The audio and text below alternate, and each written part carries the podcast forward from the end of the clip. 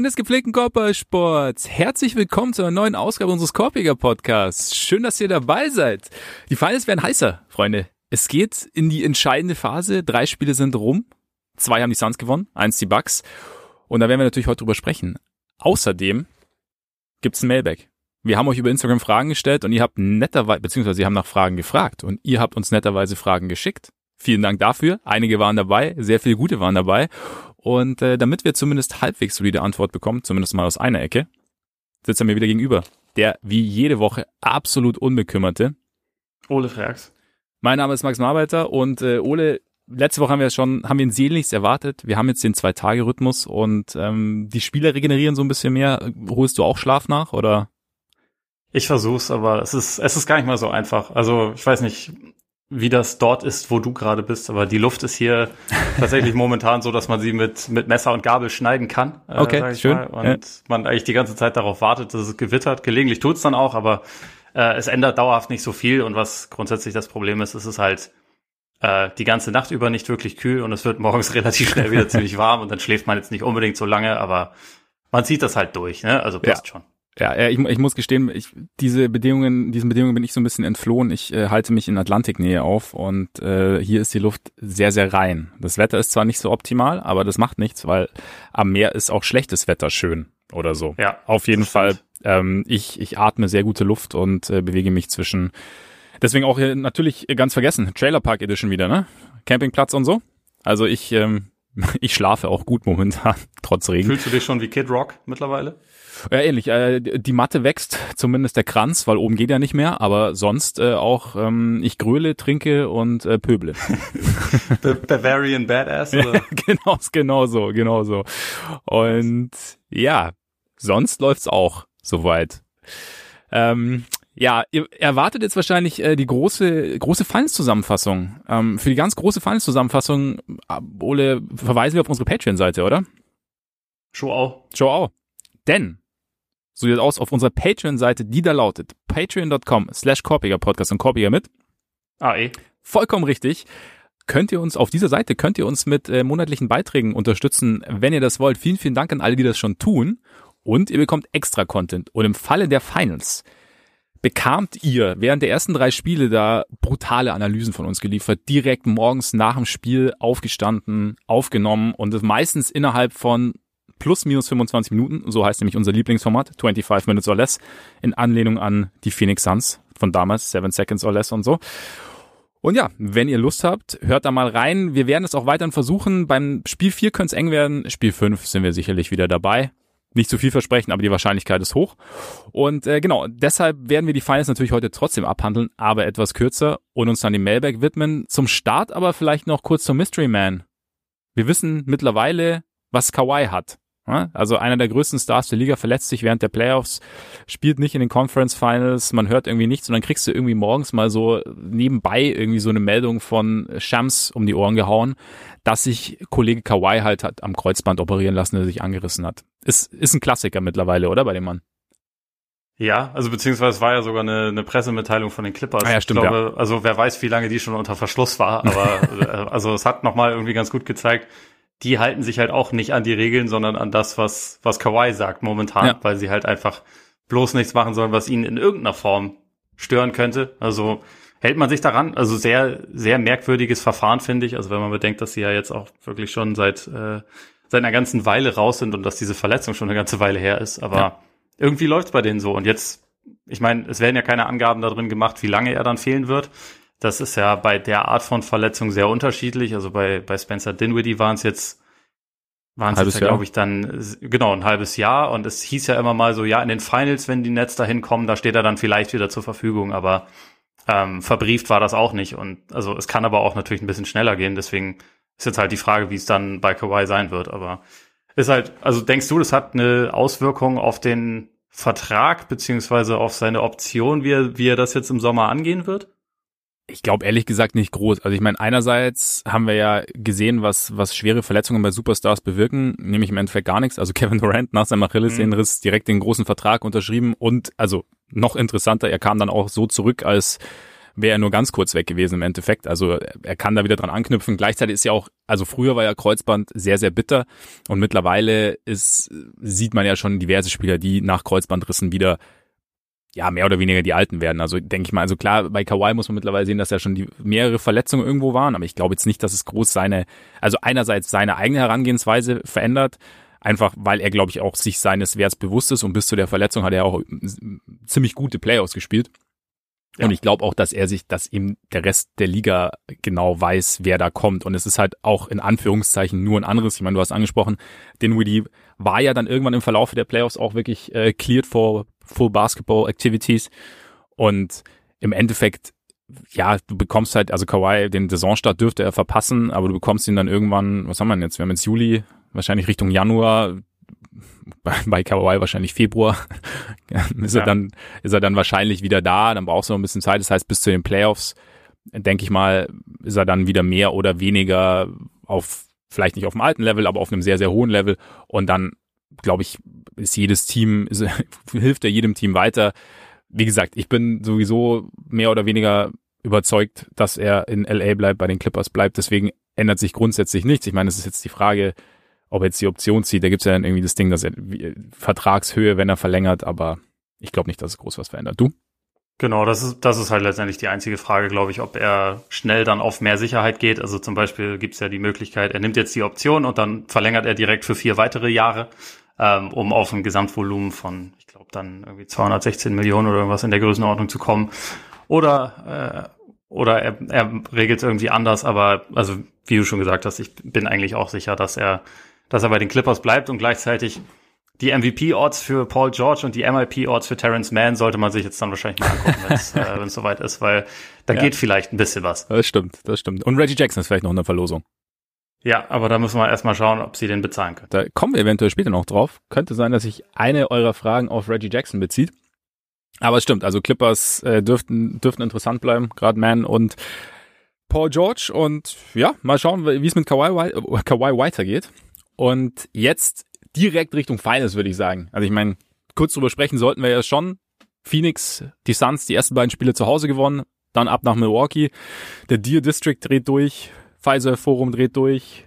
An der Freiwurflinie hört Janis zwar ein bisschen Countdown, aber sehr viel MVP-Rufe. Janis 42 Punkte Spiele in Folge.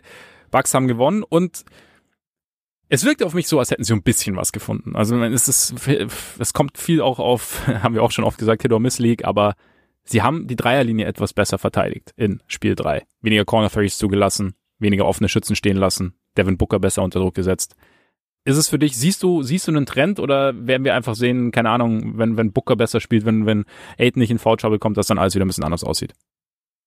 Äh, sowohl als auch. Also ich glaube, dass die, die Bugs sich auf jeden Fall im Lauf der Serie angenähert haben und vielleicht auch äh, es für den Moment irgendwie das Momentum auf ihre Seite gebracht haben, also weil sie es waren halt nicht nur diese Eckendreier und, und quasi eine, eine Offenheit von, von Booker mhm. und so, sondern sie haben es jetzt auch über die ganze Serie schon geschafft, dass die Suns halt kaum zum Korb kommen.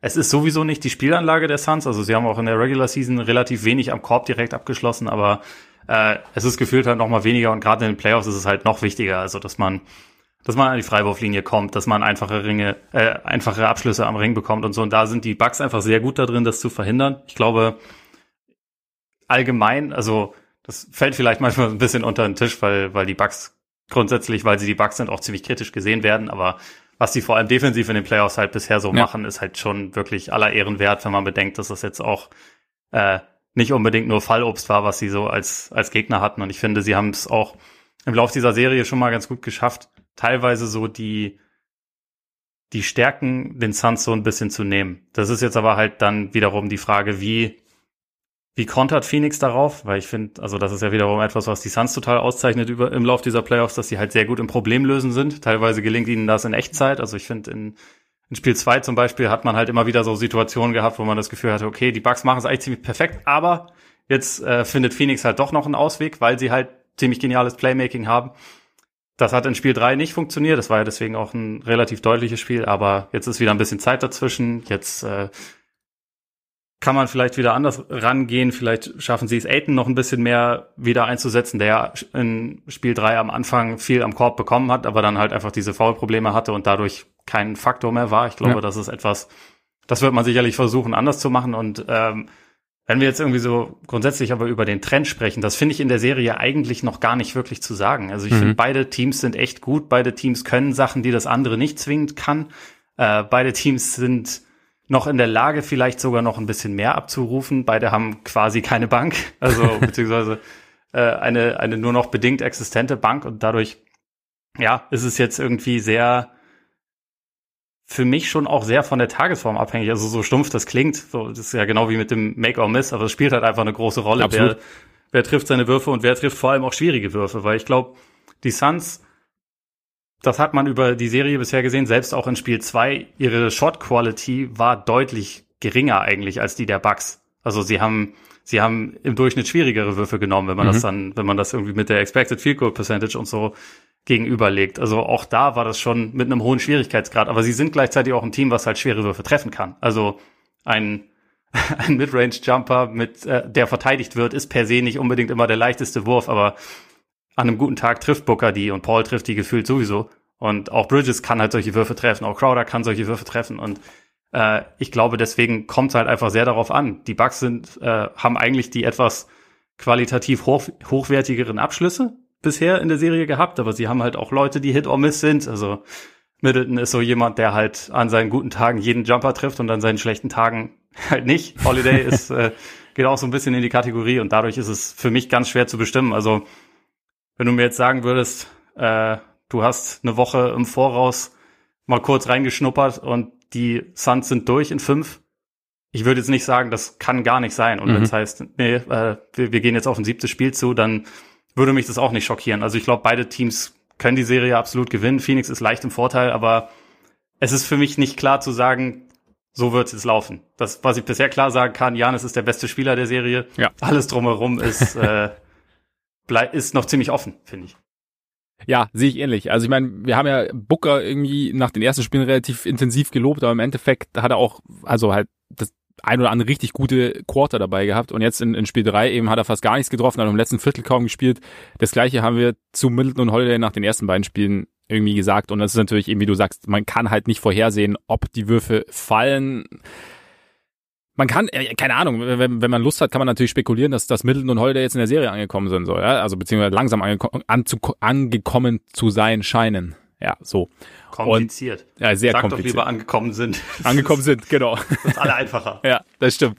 Und dann, ja, dann, dann haben vielleicht sogar die Bugs gewisse Möglichkeiten, da, also beziehungsweise sind, ja, im Vorteil würde ich, weiß ich nicht, aber ich finde es halt ganz interessant, wenn man sich jetzt, also bilde ich mir zumindest ein in Spiel 3, dass sie vielleicht ein bisschen, dass sie versuchen, Paul zum Beispiel, der ja, wie du ja auch schon gesagt hast, immer wieder Lösungen findet und auch on the fly einfach relativ schnell Lösungen findet, dass sie dem versuchen halt so intensiv wie möglich unter Druck zu setzen. Jetzt mit Holiday, der ja auch da einen sehr guten Job macht.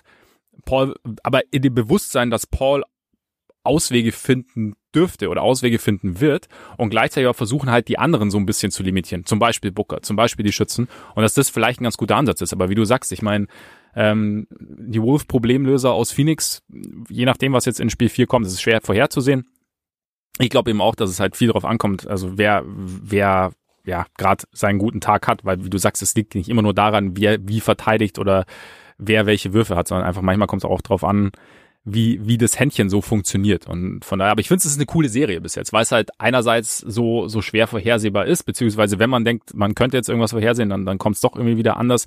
Und gleichzeitig hast du eben Janis, der irgendwie komplett am Rad dreht und ja, dessen Knie, weiß ich nicht, aus, aus, aus welchem Material das gefertigt ist, aber im Endeffekt ist es halt schon brutal, wenn du dir überlegst. Ich meine, wurde ja auch rauf und runter besprochen in den letzten Tagen, also dass er ja nach, nach der Verletzung in Atlanta meint, selber davon ausgegangen ist, dass er erstmal ein Jahr raus ist.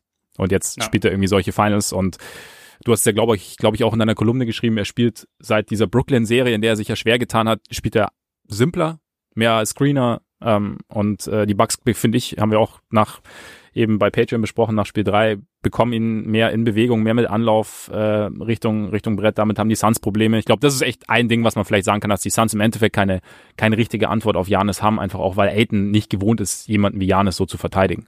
Und ja.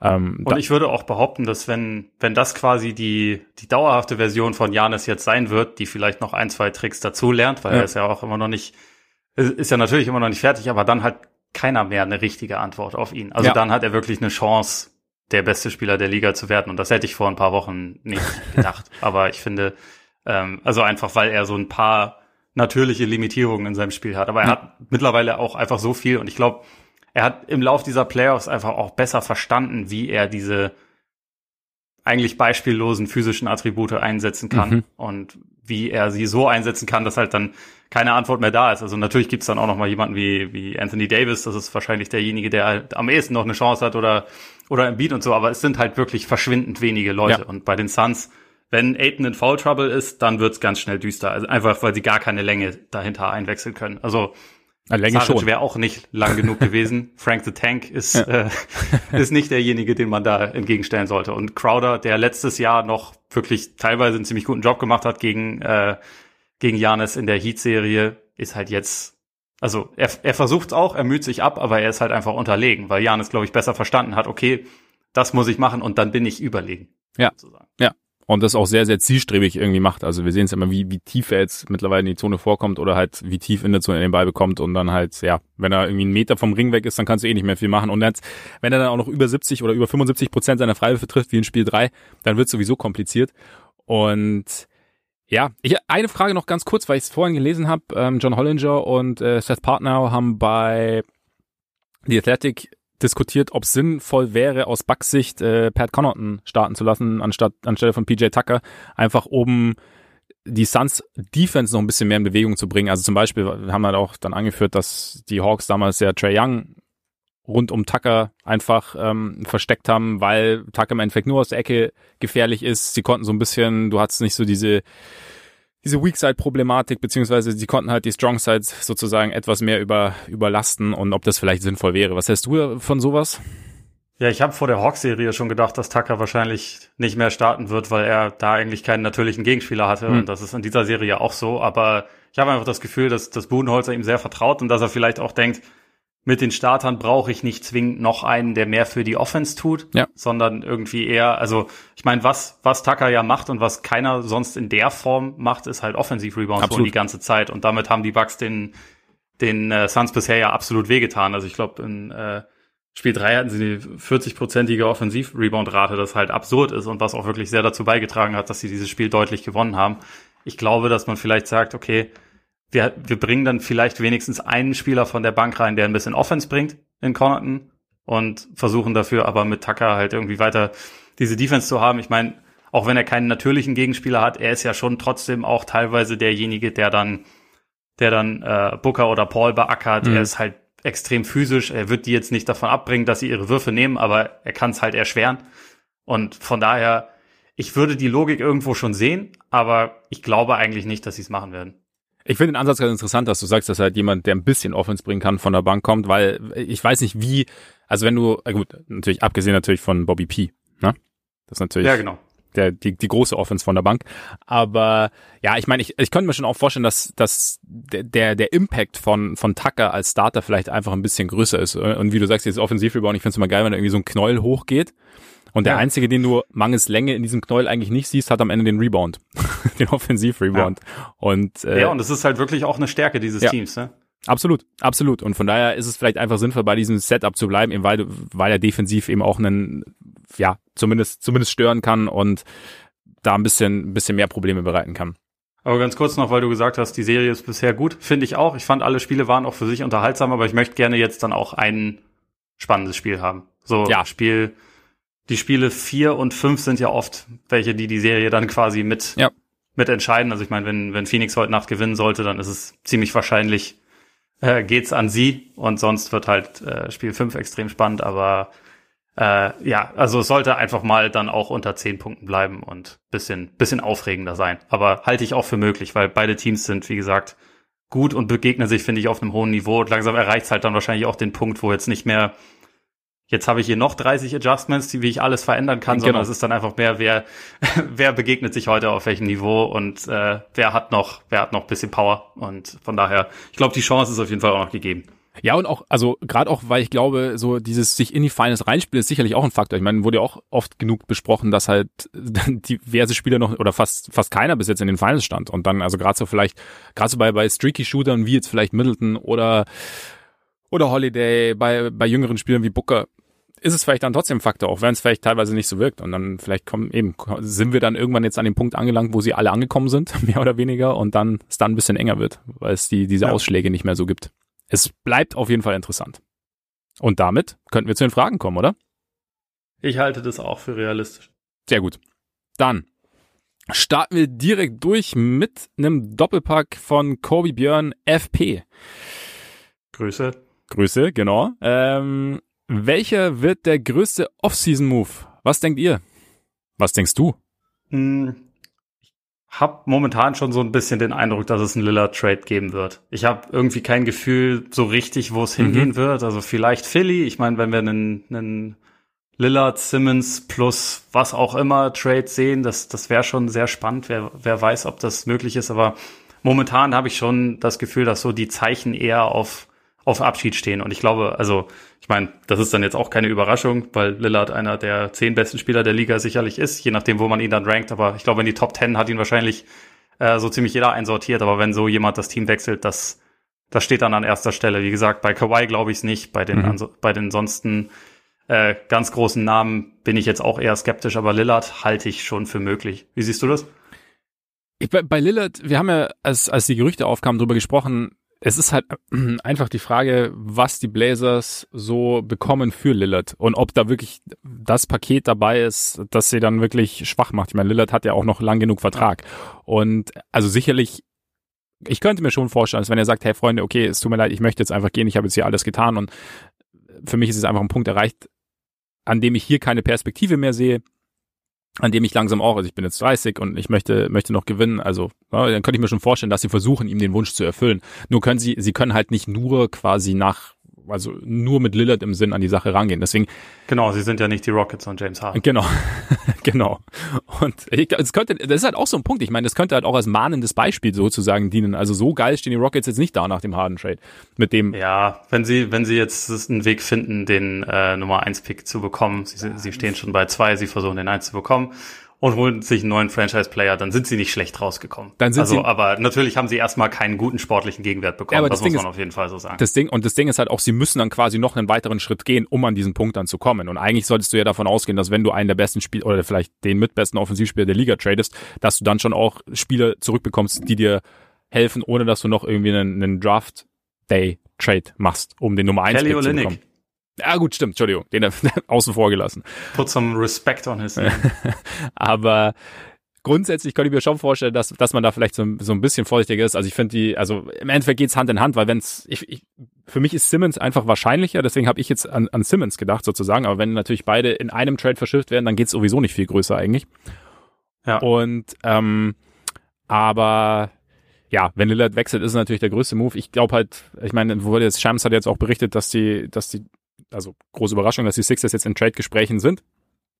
Dass ja. sie aber halt natürlich immer noch äh, All-Stars gern hätten, glaube ich, im, im Gegenzug, was ich auch irgendwo verständlich finde, weil das Potenzial von Simmons ist meiner Meinung nach weiterhin da. Es ist jetzt halt die Frage und der, der Ansatz von ihm zu sagen, er spielt jetzt nicht für Australien, sondern er arbeitet an seinem Spiel individuell im Sommer, ist sicherlich auch gut. Ich meine, so, so eine so eine Erfahrung wie jetzt in diesen Playoffs, so eine, auch so eine Diskussion außenrum, so eine Reaktion außenrum, kann ja, kann ja auch was bewirken. Also vielleicht, also es gab ja die Gerüchte, dass er jetzt nicht so hart gearbeitet in letzter Zeit, aber vielleicht ist er, weil jetzt ist halt seine Karriere so ein bisschen an den Punkt angelangt, also an dieser berühmten Kreuzung. Und man fragt sich halt, in welche Richtung es geht. Und er kann es beeinflussen, indem er arbeitet. Und ich bin schon gespannt, wer da kommt. Und wenn er sein, seiner Offense noch ein bisschen was hinzufügt, wollen jetzt nicht nochmal bei Simmons ins Detail gehen, aber dann sind wir dann zumindest an dem Punkt, wo dann irgendwann vielleicht auch die, die einzelnen Facetten seines Spiels besser zusammenpassen, wenn, wenn er zumindest ein bisschen wieder attackiert, wenn er ein bisschen, bisschen solider werfen kann und abschließen kann. Ja. Und ja. Und fairerweise sagen wir das schon seit drei Jahren, aber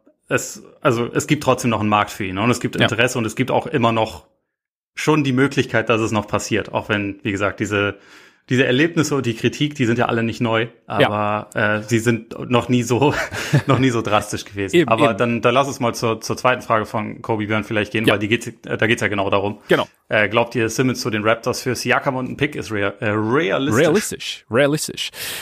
Ich bin halt, ich, ich weiß halt nicht, inwieweit Siak, also Siakam als Spieler in einem Vakuum wunderbar, aber dann glaube ich, müssten die Sixers ja im Endeffekt noch weitergehen, weil sobald Siakam kommt, ist halt Harris nicht mehr unbedingt also das passt dann nicht mehr unbedingt, weil wenn du Harris wieder auf die drei schieben musst, weiß ich nicht, wie gut das funktioniert. Ähm, und es sind alles, dann hast du noch, dann hast du wieder eigentlich zwei streaky Shooter so auf drei und vier. Und äh, dann bist du vielleicht wieder an dem Punkt, an dem derjenige, der da unten Platz haben sollte, am wenigsten Platz hat, nämlich im Beat. Und deshalb weiß ich nicht, ob Siakam jetzt der richtige Spielertyp für die Sixers wäre. Ich weiß nicht, wie, wie du siehst. Sehe ich auch so, weil also das, was die Sixers am, am meisten brauchen, kann Siakam ja auch nicht. Ja, also genau. äh, ist ein ist ein guter Spieler, auch wenn er jetzt einen Down Year hatte, aber er ist ja auch keiner, der jetzt irgendwie Pick and Roll Creation liefert und der der dauerhaft im Beat Platz schaffen kann. Und letztendlich brauchen sie ja genau das. Also ja. ich glaube, sie werden versuchen eher Richtung Guard zu gehen. Also vielleicht wird's nicht Lillard, das ist halt die größtmögliche Lösung. Vielleicht also vielleicht probiert man auch was mit McCollum und versucht dafür dann halt noch was extra zurückzubekommen oder so. Aber halt einfach jemand, der dem man den Ballvortrag überlassen kann, der, der das Spiel sortieren kann, der im Beat in Szene setzen kann und der auch werfen kann. Äh, das ist ja eigentlich das Profil, was, glaube ich, am interessantesten ist. Ich kann mir schon vorstellen, dass, äh, dass Siakam vielleicht getradet wird, aber ich glaube, für Simmons, also wenn man auch bedenkt, dass Siakam auch ein paar Jahre älter ist und so, weiß ich nicht, ob die, ob die Sixers jetzt auf so einen Spielertypen gehen würden. Weil, wie du schon gesagt hast, die haben dann eigentlich noch weitere Baustellen. Wenn sie dann auch in der, als Free Agent noch Kyle Lowry dazu bekommen, irgendwie, durch ja. irgendwelche Cap Shenanigans, das ist vielleicht wieder ein anderes Thema, aber das, also das Problem mit Harris bleibt bestehen. Also so für den ist dann eigentlich nicht der perfekte Platz im Lineup gefunden. Und ich meine, Harris verdient ja auch ordentlich, muss man auch sagen. Also dann halt, wenn du dann Korrekt. so eine Problemstelle dann da quasi hast und das einer deiner Top-Verdiener ist, ist schwierig. Und gleichzeitig glaube ich auch, ich meine, nach den Erfahrungen der letzten Jahre, wenn sie jetzt Simmons traden, also so dieses, also wir sprechen seit Jahren drüber, die Sixers, ah ja, es ist einfach nicht perfekt rund um im Beat gebaut und, und Simmons im Beat ist schwierig, da jetzt sich ein Spieler rein, also ich glaube, wenn sie jetzt wirklich den, den, den großen Schritt gehen von Simmons weg, dann ist halt primär das Ziel einfach zu sagen, okay, wir, wir legen das Team jetzt einfach komplett auf Embiid aus, beziehungsweise wir holen jetzt Spieler, die perfekt zu, oder möglichst gut zu Embiid passen. Und da ist, glaube ich, Siakam ja. nicht der, nicht die Antwort drauf irgendwie. Wenn man ihn für Harris tradet und dann noch einen Point Guard bekommt, dann ist es vielleicht eher, ja, genau. ist vielleicht eher äh, ja. interessanter, aber sonst ja schwierig, ja. glaube ich auch. Sehe ich jetzt aus Raptors Sicht allerdings nicht unbedingt kommen, den Trade. Ja. Dann äh, The Vibes Mag. Was ist dran am Gerücht, dass Kemba Walker zu den Lakers geht und glaubt ihr, Kemba würde die Lakers im Vergleich zu Dennis besser machen? In Kürze, man muss ja dazu sagen, es äh, hängt dann immer davon ab, wie sie ihn bekommen würden, weil sie müssten im Endeffekt ja Tiefe dafür abgeben. Also ja. äh, sie können den Vertrag von Walker, der halt sehr viel Geld verdient, können sie ja quasi nur integrieren, wenn sie ähm, wahrscheinlich entweder Spieler, die sie schon haben, in, ein, in ein Paket packen oder Schröder sign and traden und dann irgendwie Kuzma oder Caldwell Pope oder wer auch immer und diesen Deal dann machen. Also mhm. um einfach auf die Gehälter zu kommen. Und das ist äh, glaube ich, nicht unmöglich, aber es ist ziemlich unwahrscheinlich. Und wenn man das dann aus der sportlichen Perspektive sieht, natürlich ist Kemba in Topform jemand, der das Team besser machen würde. Also ich glaube, das ist ganz klar, weil dann hat er eine, eine nochmal andere Dynamik, hat vor allem einen besseren Wurf im Laufe seiner ja. Karriere, was nicht ganz unwichtig ist bei dem Team. Also Schröder hatte eine sehr gute Shooting-Saison in OKC und sonst ist es halt auch im Laufe seiner Karriere eher so ein bisschen up and down. Da ist, da ist Kemba eigentlich ein anderes Kaliber, aber wenn man gesehen hat, was so die, die Verletzungsthematiken waren, dann ist es halt ein bisschen fraglich, ob er das jetzt dann auf einmal wieder abrufen kann. Und wenn man dazu auch sieht, dass OKC will ja dann vermutlich auch irgendwas haben dafür. Und mhm. ich weiß nicht, ob OKC jetzt daran interessiert ist, Schröder zurückzuholen im Side Trade plus äh, wen auch immer die Lakers dann noch anbieten können, weil die sind ja. halt quasi ganz vorne noch im Rebuild. Die werden jetzt wahrscheinlich immer noch ein, zwei, drei Jahre, wer weiß, äh, brauchen, um irgendwie wieder ja competitive zu werden und dann sind jetzt so die Spieler, die die Lakers anbieten können, wahrscheinlich nicht die interessantesten. Also wenn man sagt, Taylor Horton Tucker, vielleicht, das wäre so der Name, der, der sicherlich auch für OKC vielleicht äh, interessant sein könnte, weil der ist halt noch jung, der hat Potenzial gezeigt, der kann wahrscheinlich noch viel mehr. Ähm, und bei ihm ist auch jetzt die Situation, dass er äh, free, äh, Restricted Free Agent wird, wenn ich es richtig im Kopf habe. Aber die Lakers wollten den für Kyle Lowry nicht abgeben, der in letzter Saison, in der letzten Saison, glaube ich, sogar noch besser da reingepasst hätte als jetzt ein angeschlagener Kemba. Und deswegen würde es mich ein bisschen wundern, wenn sie jetzt sagen, okay, in der Situation opfern wir unser einziges junges Talent ähm, für, ja. für Kemba Walker, bei dem wir nicht wissen, wie es um seine Krankenakte bestellt ist, weil man, man muss immer sich vor Augen rufen, es ist erst ein paar Wochen her, dass, dass Boston einen First Rounder draufzahlen musste, um ihn loszuwerden für einen äh, Vertrag, der ebenfalls nicht besonders gut ist von Al Horford. Also ich glaube, da das ist schon ein bisschen, bisschen äh, schwierige Situation. Ja, und ich glaube halt, ich meine, wenn man jetzt, also Buyout ist glaube ich nicht realistisch, aber weil OKC nicht, nicht Kemba holt, um ihn dann ohne Gegenwert gehen zu lassen, beziehungsweise ich glaube, dass sie dann auch davon ausgehen, dass dann irgendwo aus der Liga dann doch noch ein Angebot um die Ecke kommt, bei dem sie noch ein bisschen was abstauben können. Und, ähm, ja, gesagt, oder dass sie ihn halt genau wie mit Horford oder vorher mit Chris Paul ins Schaufenster stellen. Ja. Also erstmal spielen lassen, erstmal genau, sehen, okay, oder so. Genau. er ist wieder gesund. Und also natürlich hat er jetzt gerade keinen großen Trade-Wert, aber vielleicht hat er in fünf Monaten einen gewissen Trade-Wert. Ja. Die Möglichkeit gibt's ja auch. Und letztendlich haben die Thunder über die letzten Jahre genauso operiert. Deswegen Eilig haben sie es nicht. halte ich das schon für möglich. Bitte? Eilig haben sie es nicht. Genau. Und da sind sie, glaube ich, in einer guten Situation. Wie du sagst, die Lakers haben jetzt nicht, nicht dieses junge Talent, abgesehen vielleicht von Talon Horton Tucker, die pass, der passen würde. Und man muss ja auch sagen, bei Schröder, also für einen Sign and Trade, muss ja auch irgendwo, also Schröder dürfte ja, denke ich schon, bei, bei aller Schwierigkeit, die er jetzt hat nach den Playoffs und auch bei allen Point Guards, die sonst so verfügbar sind. Also ich glaube schon, dass Schröder Angebote bekommt und ob er, klar, in OKC hat es wunderbar funktioniert, aber OKC sieht jetzt auch nochmal ein bisschen anders aus als damals, als Schröder da gespielt hat und ob er dann wirklich auch sagt, okay, ich, ich unterschreibe jetzt meinen Lakers, um dann nach OKC getradet zu werden, ist ja auch nochmal ein Punkt, ne? Weil er hat ja trotzdem eine gewisse ja, Entscheidung. Er wollte da eigentlich gerne relativ schnell weg. Ja. Das äh, ist tatsächlich so. Wir hatten ja noch mehr Fragen zu Schröder. Ja. Sollen wir da, daran vielleicht einfach ja, anknüpfen, das, wenn ich sie jetzt finden würde in meiner Liste? Ja, ich bin gerade auch. Schauen wir, wer schneller ist. Ja, genau. Von, von Mann mit Bart zum Beispiel. Ja. Reggie Jackson und Dennis Schröder werden Free Agents. Wenn ihr GM wärt, wen würdet ihr eher für circa 20 Millionen im Jahr unter Vertrag nehmen und warum? Äh, meine erste Frage wäre, was für eine Laufzeit denn? also fünf Jahre. Weil genau, weil äh, Jackson ist halt schon ein bisschen älter, ist jetzt 31. Schröder ist, äh, wenn ich es richtig im Kopf habe, 27 oder 28, aber auf jeden Fall noch ein bisschen darunter, hat weniger Verletzungssorgen im Lauf seiner Karriere auf jeden Fall gehabt als Jackson. Ähm, wenn du mir jetzt sagst, Jackson spielt so, wie er in den Playoffs spielt, auch die nächsten ein, zwei Jahre, dann ein Zweijahresvertrag, das, das passt dann schon. Ähm, ich würde aber davon ausgehen, also dass beide ja eher einen längeren, längerfristigen Vertrag anstreben werden. Und da würde ich, glaube ich, auch wenn jetzt diese Playoffs von Schröder echt schlecht waren mhm. und die Saison insgesamt, wenn man sich so alles drum und dran anguckt, was so die Erwartungen waren, wie das dann gelaufen ist, schon eher eine Enttäuschung waren, hätte ich bei ihm halt ein bisschen mehr das Vertrauen, dass es über einen etwas längeren Zeitraum ich halt da mehr Produktion zurückbekomme. Ich glaube, also ich finde, 20 Millionen im Jahr ist für beide viel, um ehrlich zu sein. Mhm. Würde ich für beide nicht gerne zahlen. Aber äh, ich glaube, wenn wir, wenn wir davon ausgehen, dass es jetzt irgendwie ein, ein Vierjahresvertrag ist, dann glaube ich eher Schröder als Jackson. Was meinst du? Obwohl Jackson der bessere Schütze ist mittlerweile, muss man dazu sagen. Ja. Aber auch das ist etwas, was im Lauf der Zeit gewachsen ist. Also im Endeffekt waren das jetzt die letzten beiden Jahre ja. bei den Clippers und davor war er jetzt nicht der stabile Schütze. Ja, stimmt, war ja, war ja immer so ein, so ein Kritikpunkt eigentlich so, gerade so in Detroit, wo er natürlich auch eine andere Rolle hatte. Es ist so ein bisschen die Frage, finde ich, wie, wie du es dann, also glaube ich, wer, also, also welcher GM ich bin. Also bin ich ein, bin ich ein GM von einem Team, das jetzt quasi, und dann ist natürlich die Frage, was ich mir dann leisten kann, aber ein, ein Team mit, mit wirklich großen, großen Ansprüchen, weil dann kann es sein, auch wenn ich Jackson jetzt ein vier Jahres, also großen Ansprüchen jetzt, wenn ich Jackson einen vier Jahresvertrag gebe, dass ich in den ersten beiden Jahren vielleicht einen größeren Input bekomme als äh, dann nach vier Jahren von Schröder, weißt du, wie ich meine? Und mhm. dass der eventuell dann wertvoller ist. Was halt bei Jackson einfach, glaube ich, ist, er hat halt jetzt gezeigt, in den Playoffs, dass er halt, also in, oder in den vergangenen Playoffs, dass er jetzt, oder noch laufenden Playoffs, nur für die Clippers sind sie ja vergangen. und für 27 andere Teams. Aber er hat gezeigt, dass er da eine sehr, sehr verlässliche dritte, teilweise zweite Option ist. Und dass er, dass er eigentlich dass er kein, nirgendwo, selbst in der Defense nicht die große Schwachstelle ist, dass er, dass er, wie du, wie du auch gesagt hast, ein verlässlicher Schütze ist, dass er selber kreieren kann, dass er auch mal, wie gesagt, als, als Second Banana fungieren kann, dann als, als Kawhi raus war. Und ich glaube, dass dieses, dieses Skillset, also gerade jetzt mit Blick auf die Playoffs, schon sehr, sehr wertvoll ist. Das heißt, im Endeffekt bringt jetzt Jackson genau das mit, was du ja als, als GM schon ganz gern hättest. Und ähm, 20 Millionen ist viel. Und bei Schröder hast du halt jetzt diese Fragezeichen, weil er halt, du hast den Wurf angesprochen, er hat dann irgendwie auch in der Sun-Serie irgendwann nicht mehr richtig attackiert.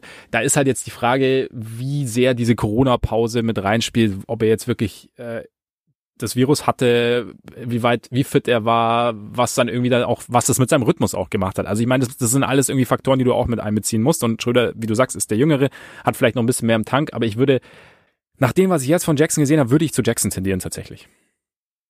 Ja, also ich, also wenn man jetzt die Playoffs gesehen hat, macht das natürlich auch absolut Sinn. Ich bin mir halt immer noch nicht so sicher, genau, wie, wie lange er das bestätigt, weil es jetzt ja. halt nicht dauerhaft über seine Karriere so war. Ja. Aber ich glaube, was halt auch noch ein Unterschied zwischen beiden ist, wo vielleicht das Alter, aber auch so ein bisschen die, die Erfahrung ähm, eine Rolle spielt. Jackson wirkt auf mich jetzt halt wie jemand, der so ein bisschen seinen, sag ich mal, seinen Platz verstanden hat, seine Rolle mhm. verstanden hat und auch sein eigenes Skillset ein bisschen besser verstanden hat. Und bei Schröder dachte ich in der OKC-Saison, er ist da.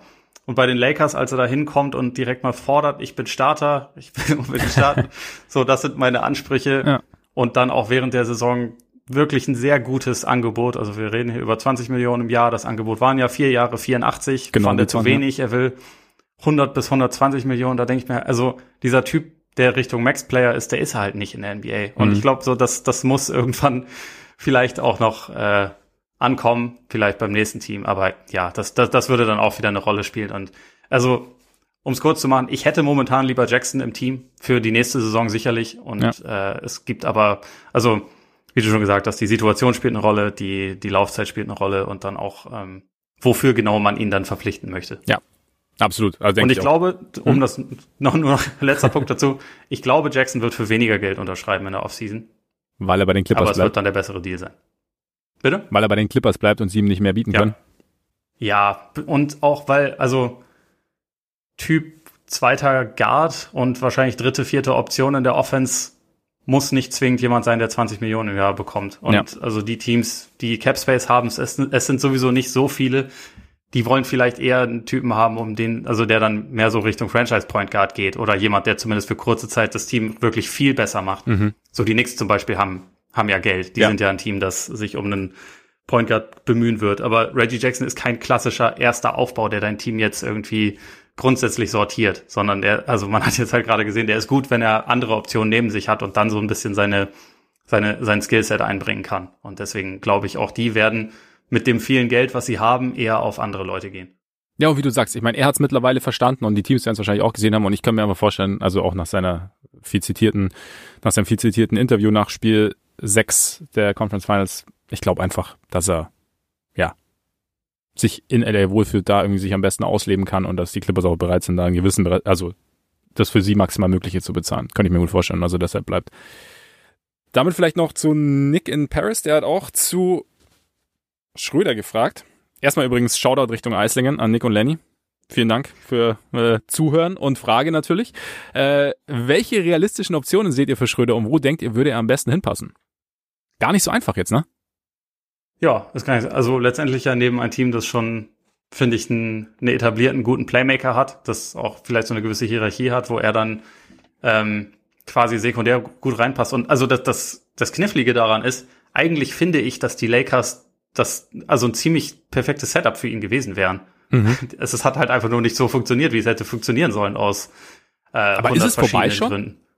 Nee, ist es nicht. Es also, ist ja möglich, ey, dass er ja. bleibt. Ich halte das auch nach wie vor für möglich. Ich glaube halt nur nicht, dass er ansatzweise das bekommen wird, was er haben will. Und dann ist halt die Frage, was, was bieten ihm andere Teams? Wie sehr kann er darauf bestehen, dass es halt diese, diese Bird Rights Trap Situation gibt, dass die Lakers halt Schwierigkeiten haben werden, ihn zu ersetzen, wenn sie das anderweitig versuchen. Ähm, und deswegen für ihn tendenziell überbezahlen müssen. Ich weiß halt nicht, wo die Grenze liegt, aber grundsätzlich glaube ich schon, dass ein Team mit mit LeBron, mit Davis, mit Shootern, auch wenn sie im Idealfall noch ein bisschen mehr Shooter hätten, äh, für ihn schon ein gutes Umfeld bietet. Mhm. Es hat halt einfach nur, wie gesagt, nicht so gut funktioniert, wie es hätte funktionieren können.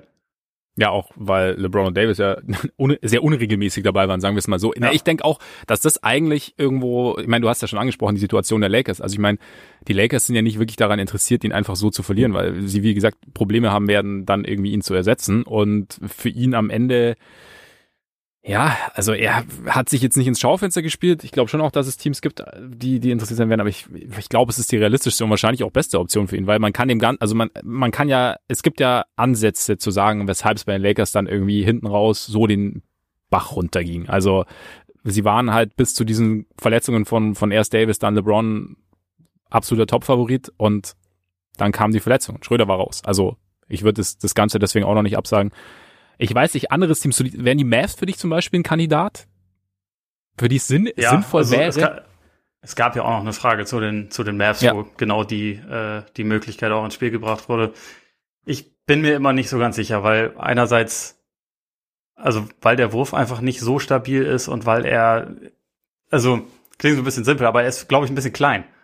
ich glaube, die, die Mavs haben eigentlich ein perfektes Setup, wenn so der, der zweite Scorer die zweite dynamische Option neben Doncic jemand ist, der halt auch einigermaßen groß ist, mit dem du halt dann irgendwie äh, auch defensiv irgendwie ein gewisses äh, Switching spielen kannst, der äh, der halt den den Weg zum Korb auch findet, also das tut Schröder ja, aber halt irgendwie so ein bisschen mehr Balance in seinem Spiel hat. Und deswegen, also eine Möglichkeit ist es, glaube ich, schon, aber es wäre jetzt für mich irgendwie nicht das nicht das Traumziel mhm. so richtig. Aber es fällt mir ehrlich gesagt auch fast ein bisschen schwer auszudrücken, warum das so ist. Weil irgendwie sehe irgendwie sehe ich den Fit einfach nicht so richtig. Vielleicht auch, weil, weil Schröder schon auch am liebsten gerne ziemlich viel den Ball in der Hand hat, auch wenn er eigentlich, finde ich, manchmal, wenn er so den, den Ball erst in Bewegung bekommt und schnell abschließt, dass er dann eigentlich am besten ist. Aber das ist halt nicht unbedingt die Art und Weise, wie er selbst am liebsten spielt, gefühlt jedenfalls. Ja, absolut. Ah, hast, aber hast du irgendwie noch jemanden, der, wo es jetzt irgendwie passen würde? Also. Mm, ja, vielleicht Miami, aber. Ja, aber da hast du doch auch, das habe ich, hab ich nämlich auch dran gedacht, aber dann hast du, die haben doch sowieso diese Wurfallergiker überall. Und dann. Ja, das ist, das, aber die haben halt irgendwie so ein gutes Movement-System, wo ich mir dann mhm, frage, ob ja. das vielleicht da irgendwie wieder besser funktionieren würde. Aber du hast schon recht, also das, das, das, äh, der Wurf ist auch da ein Problem. Wobei, wie gesagt, also Schröder kann ja an sich werfen. Er ja. hat halt, er hat halt in dieser Saison nicht stabil getroffen. Er war in der Saison davor richtig gut. Äh, und für ein Team, das ihn dann jetzt unter Vertrag nehmen will, ist halt die Frage, ist das, ist das eine realistischer oder ist das andere realistischer dann auf Dauer? Und das, das wird dabei dann halt auch eine Rolle spielen, wo er ein guter Fit ist. Ja, denke ich auch. Denke ich auch. Aber nachdem wir jetzt schon mal über die Mavs gesprochen haben, vielleicht kurze Frage von Max Wies. Äh, wer denkt ihr, wäre in der kommenden Free Agency ein guter Fit neben Doncic? Die Mavs scheinen ja an einem Punkt zu sein, an dem in Sachen Personalentscheidung ein Volltreffer gelandet werden muss. Könnte wirklich DeRozan, ohne Shooting in Klammern, die Lösung sein oder sollte vielleicht jemand wie Schröder oder vielleicht sogar direkt Schröder anvisiert werden? Grüße aus Berlin. Ich muss gestehen, ich habe ich, ich hab direkt mal wieder an unseren Freund Spencer Dinwiddie gedacht. Ja, wird ja auch, glaube ich, mit so, den Mavs sogar lose in Verbindung gebracht. Ne? Ja. So als, ähm, also einerseits haben die Mavs wahrscheinlich tatsächlich das Geld, um ihn, um ihn zu bezahlen. Vielleicht ist es momentan, müsst, vielleicht ist es auch gar kein so schlechter Deal, eben nach der Verletzung, weil es vielleicht dann, also ich denke schon, dass er einen gewissen Betrag anstreben wird, aber dass, dass man zumindest ein, ein bisschen weniger bezahlen muss, als es als man hätte bezahlen müssen, wenn er fit geblieben wäre, wenn er sich nicht das Kreuzband angerissen hätte.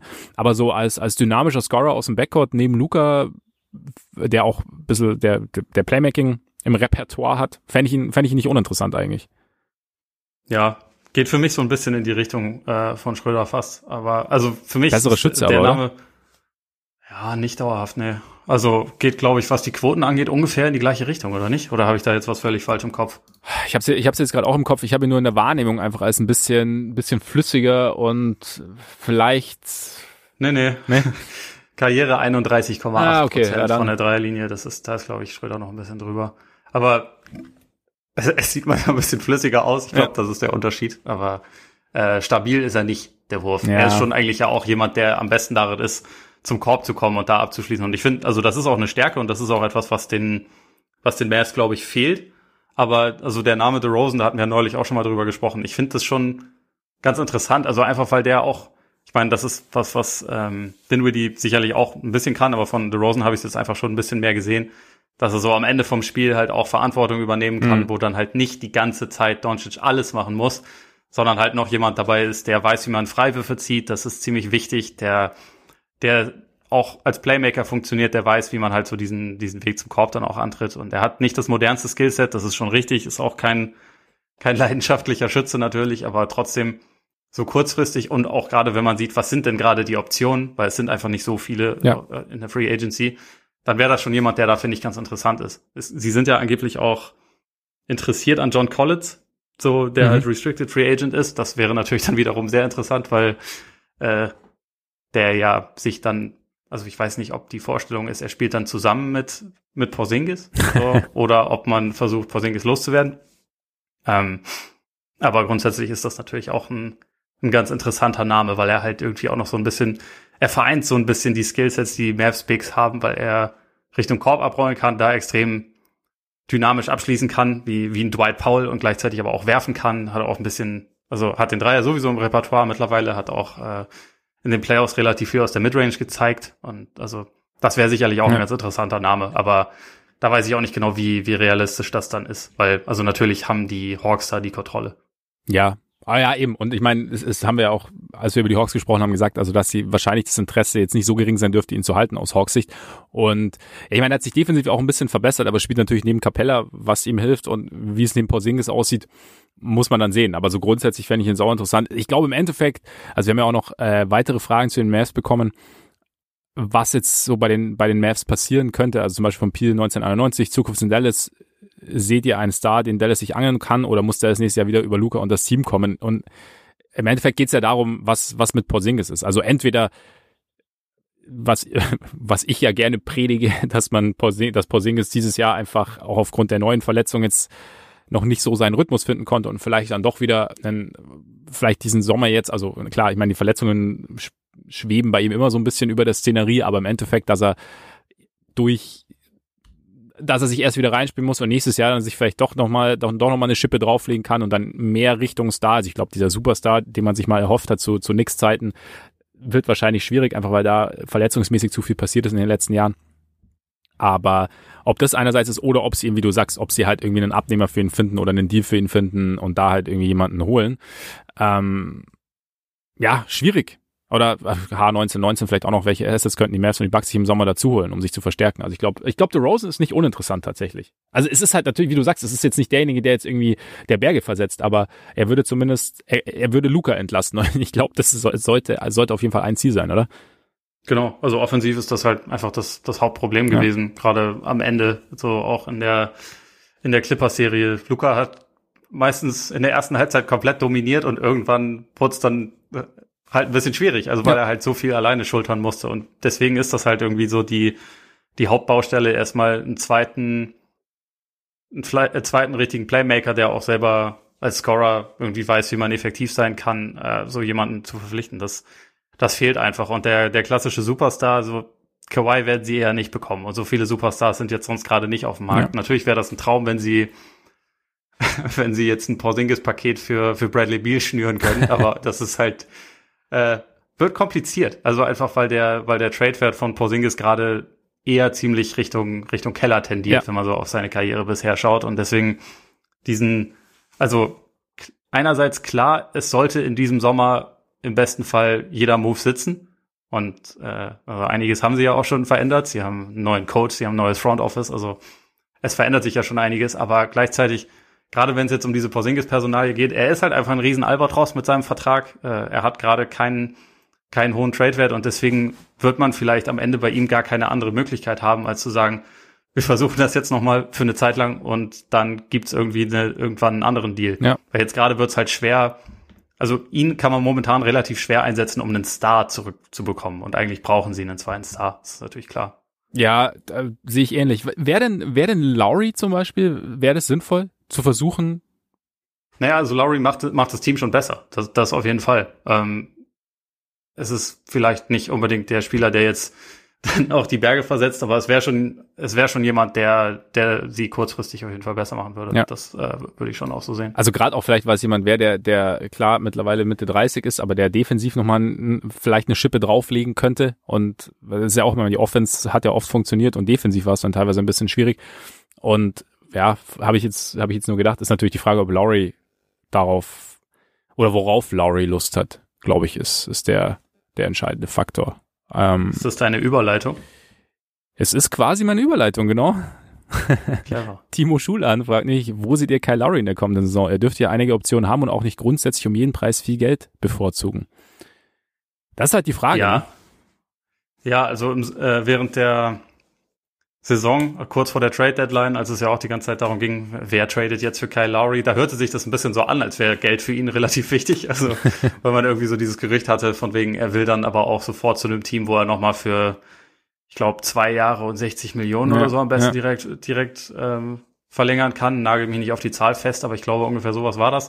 Und das hat im Endeffekt dann ein paar Teams abgeschreckt, die ja durchaus interessiert waren. Ähm, trotzdem glaube ich, schon, dass es wahrscheinlich auf den Wechsel hinausläuft und dass es vielleicht nicht die allererste Priorität hat, ohne jetzt komplett unwichtig zu sein. Aber so die, die vier Teams, die mir als erstes eigentlich in den Sinn kommen, einmal die Heat, mhm. weil es der Pate von Jimmy Butlers Tochter, das wusste ich übrigens auch nicht, ah, okay. diese Best Buddies ja, sozusagen.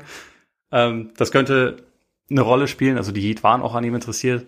Die Lakers waren an ihm interessiert. Ich denke, das werden sie auch jetzt sein, weil äh, ich glaube, sie haben in den Playoffs schon auch realisiert, vielleicht, dass, dass so ein bisschen mehr Shooting dann doch ganz gut wäre. Und also ich weiß nicht, ob die Bereitschaft jetzt dann jetzt dann da wäre, Horton Tucker abzugeben, was sie damals halt nicht wollten oder wie man da irgendwie dahin kommt. Schröder sein Trade.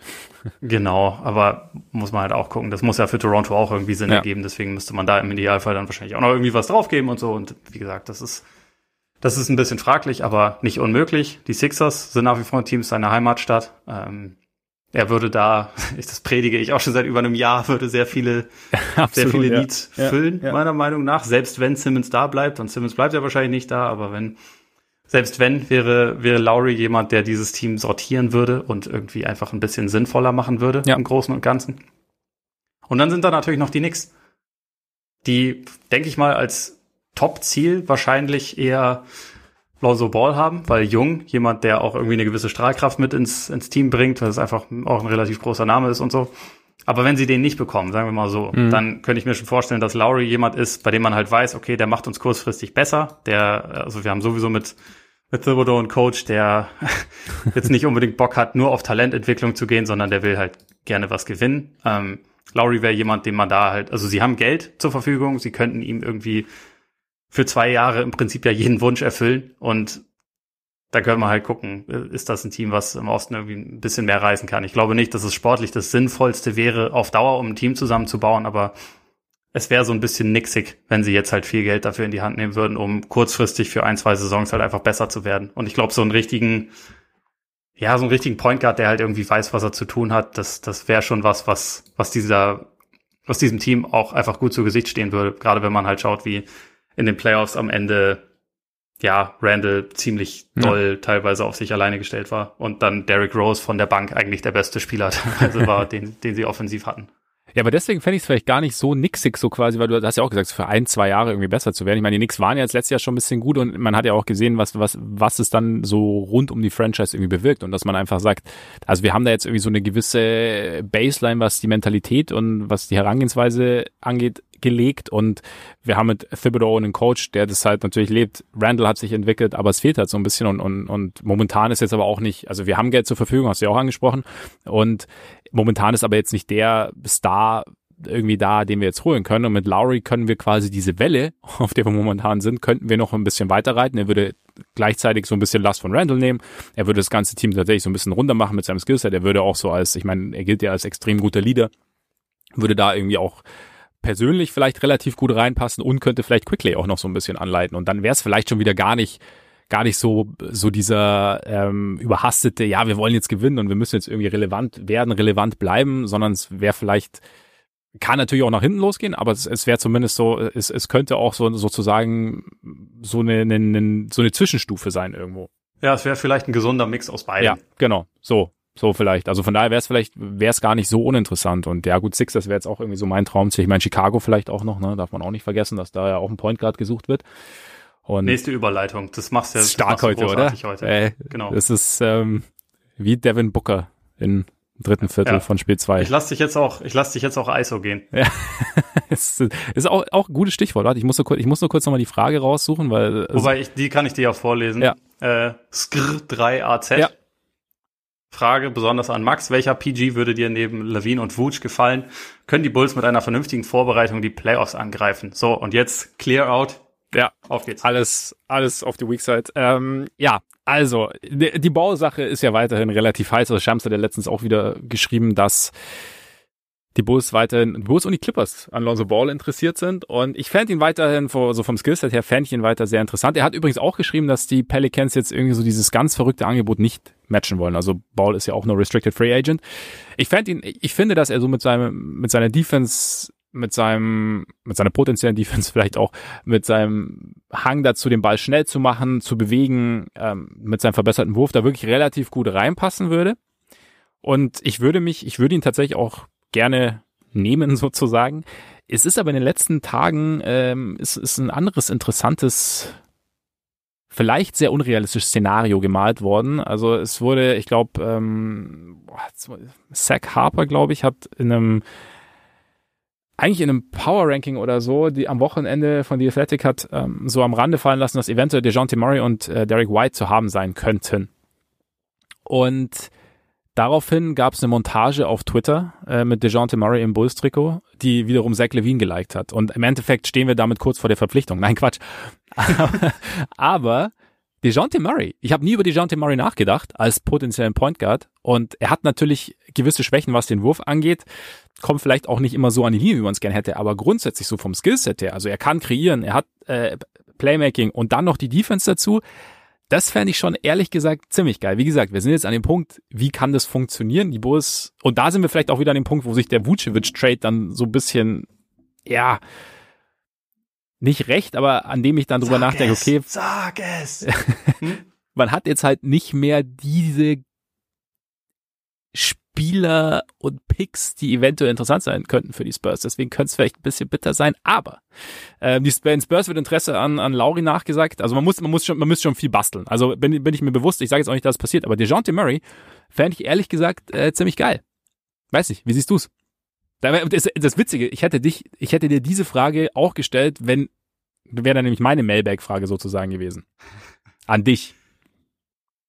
Ja, äh, also finde ich grundsätzlich auch nicht uninteressant, weil er halt einfach gerade mit seiner, mit seiner Defense auch äh, für Point of Attack da schon, glaube ich, äh, ziemlich, ziemlich einen positiven Impact hätte. Also er hat nicht den guten Wurf, aber das, das ist ja definitiv nicht das größte Problem bei ja. den Bulls, sondern die sind ja eher defensiv und dann vielleicht auch noch mal jemand, der, der irgendwie die Schnelligkeit hat, um auf den Korb zu kommen und so eine gewisse Athletik hat. So, das, das fände ich schon auch ganz interessant. Nur, also wie gesagt, also wie, wie du es ja auch schon ausgedrückt hast, das äh, Szenario ihn zu bekommen, das müsste man mir halt erstmal malen, damit ich es für realistisch ja. halte. Aber grundsätzlich Spielertyp, ja, finde ich definitiv auch nicht schlecht. Ich finde auch Ball nicht schlecht, da wäre halt, also du hast ja letztendlich so ein bisschen von einem unmoralischen Angebot gesprochen, aber also was meinst du denn Bulls-mäßig? Was wäre denn unmoralisch für Ball und also was wäre er dir denn sonst wert? Oder hättest du definitiv lieber lieber Murray? Ich glaube, du musst aus Bulls Sicht halt jetzt gerade schon sehr, sehr vorsichtig sein, wie du mit deinem Capspace umgehst, beziehungsweise für wen du halt wie viel bezahlst. Weil ich meine, Levine soll verlängern, du hast Vucevic, klar, der Vertrag wird hinten raus ein bisschen besser, aber du hast ihn, glaube ich, auch noch jetzt zwei Jahre unter Vertrag, wenn ich mich nicht täusche, oder drei, bin gerade nicht sicher. Ähm, immer gut, wenn man vorbereitet ist. Aber die Frage ist, ich, ich würde, also Ball würde ich jetzt auch auf um die 20 schätzen. Wenn ich mich jetzt aber viel mehr würde ich nicht tun, weil im Endeffekt, ich bin mir, was ich mir bei den Bulls, und das ist jetzt, das klingt jetzt so ein bisschen komisch, aber ähm, so dieses Mentali diese Mentalitätssache, beziehungsweise jemand, also Levine ist, glaube ich, nicht der, also du hast halt Thad Young so als Leader momentan im Lockerroom und ich weiß halt nicht, ob Ball, der ja auch manchmal so ein bisschen phlegmatisch wirkt, ähm, ich weiß nicht, wie, wie gut das dann zusammenpasst, ob noch einer mit ein bisschen mehr Feuer ein bisschen besser wäre. Keine Ahnung. Das ist aber auch irgendwie rein Spekulation und ich möchte jetzt auch nicht auf die Körpersprachendiskussion ausarten. Ich, um die 20, keine Ahnung. Ja. Dafür müssen sie auch noch ein bisschen auch, Sachen dass das in Bewegung eine faire ne? Nummer ist und gleichzeitig ist es vielleicht auch die faire Nummer, die die Pelicans mitgehen würden. Genau, das ist halt die Frage. Und ich glaube, ich würde, ich, ich bin mir nicht sicher, ob ich aus Bulls Sicht wirklich dieses extrem unmoralische Angebot machen würde oder ob ich dann nicht wirklich versuchen würde bei Murray. Ich meine, so ein bisschen basteln kann man schon. Lowry, ich meine, Kobe White ist jetzt ein bisschen, ein bisschen Blättglaffer mit der, mit dieser Schulterverletzung. Ähm, aber ob du dann noch, ich glaube, der erste Pick, den sie traden dürfen, ist 2025 wieder. Und, Great. Mhm. Ja, weiß ich, wie, wie interessant das ist, ob du, weiß ich, also ich meine, Satoranski macht's nicht fett, aber es ist die Frage, wie, wie ist das mit, wie, wie es bei den Spurs aussieht, was die Spurs planen. Und es wäre, wenn Murray zu haben, es gibt sicherlich auch bessere Angebote. Man darf auch nicht vergessen, dass er einen sehr, sehr guten Vertrag hat, ne? Und ja. das, ähm, ja, ich, ho ich hoffe, ich, ich hoffe einfach, dass, also das ist momentan so ein bisschen mein, mein, mein, meine Traumvorstellung, dass ähm, Kani sowas und Eversley das irgendwie möglich machen, weil das meiner Meinung nach extrem gut passen würde. Und vielleicht dazu ist noch ganz kurz, ob sie mit einer vernünftigen Vorbereitung die Playoffs angreifen, glaube ich schon. Also glaube ich wirklich, weil, wie gesagt, ich habe es oft genug gesagt, dass es so mies lief, wie es lief, hatte diverse Gründe und ich glaube, wenn die beiden sich gemeinsam einspielen können, wenn Zach Levine mit diesen ganzen äh, positiven Erfahrungen aus Team USA jetzt zu den Bulls kommt, dann wird es, wird es gut laufen. Nee, ich glaube schon, dass sie die Playoffs angreifen können. Und weil ich auch davon überzeugt bin, dass ein Point Guard kommt. Und dass Patrick Williams sich weiterentwickelt. Und dann sieht das Team schon wieder ein bisschen runder aus und dann glaube ich schon, dass es funktionieren kann. Ich drücke die Daumen. mehr, mehr erwarte ich gar nicht. Mehr, mehr hoffe ich mir auch gar nicht. Äh, dann, ich mache mal mit einem kurzen weiter. Ja.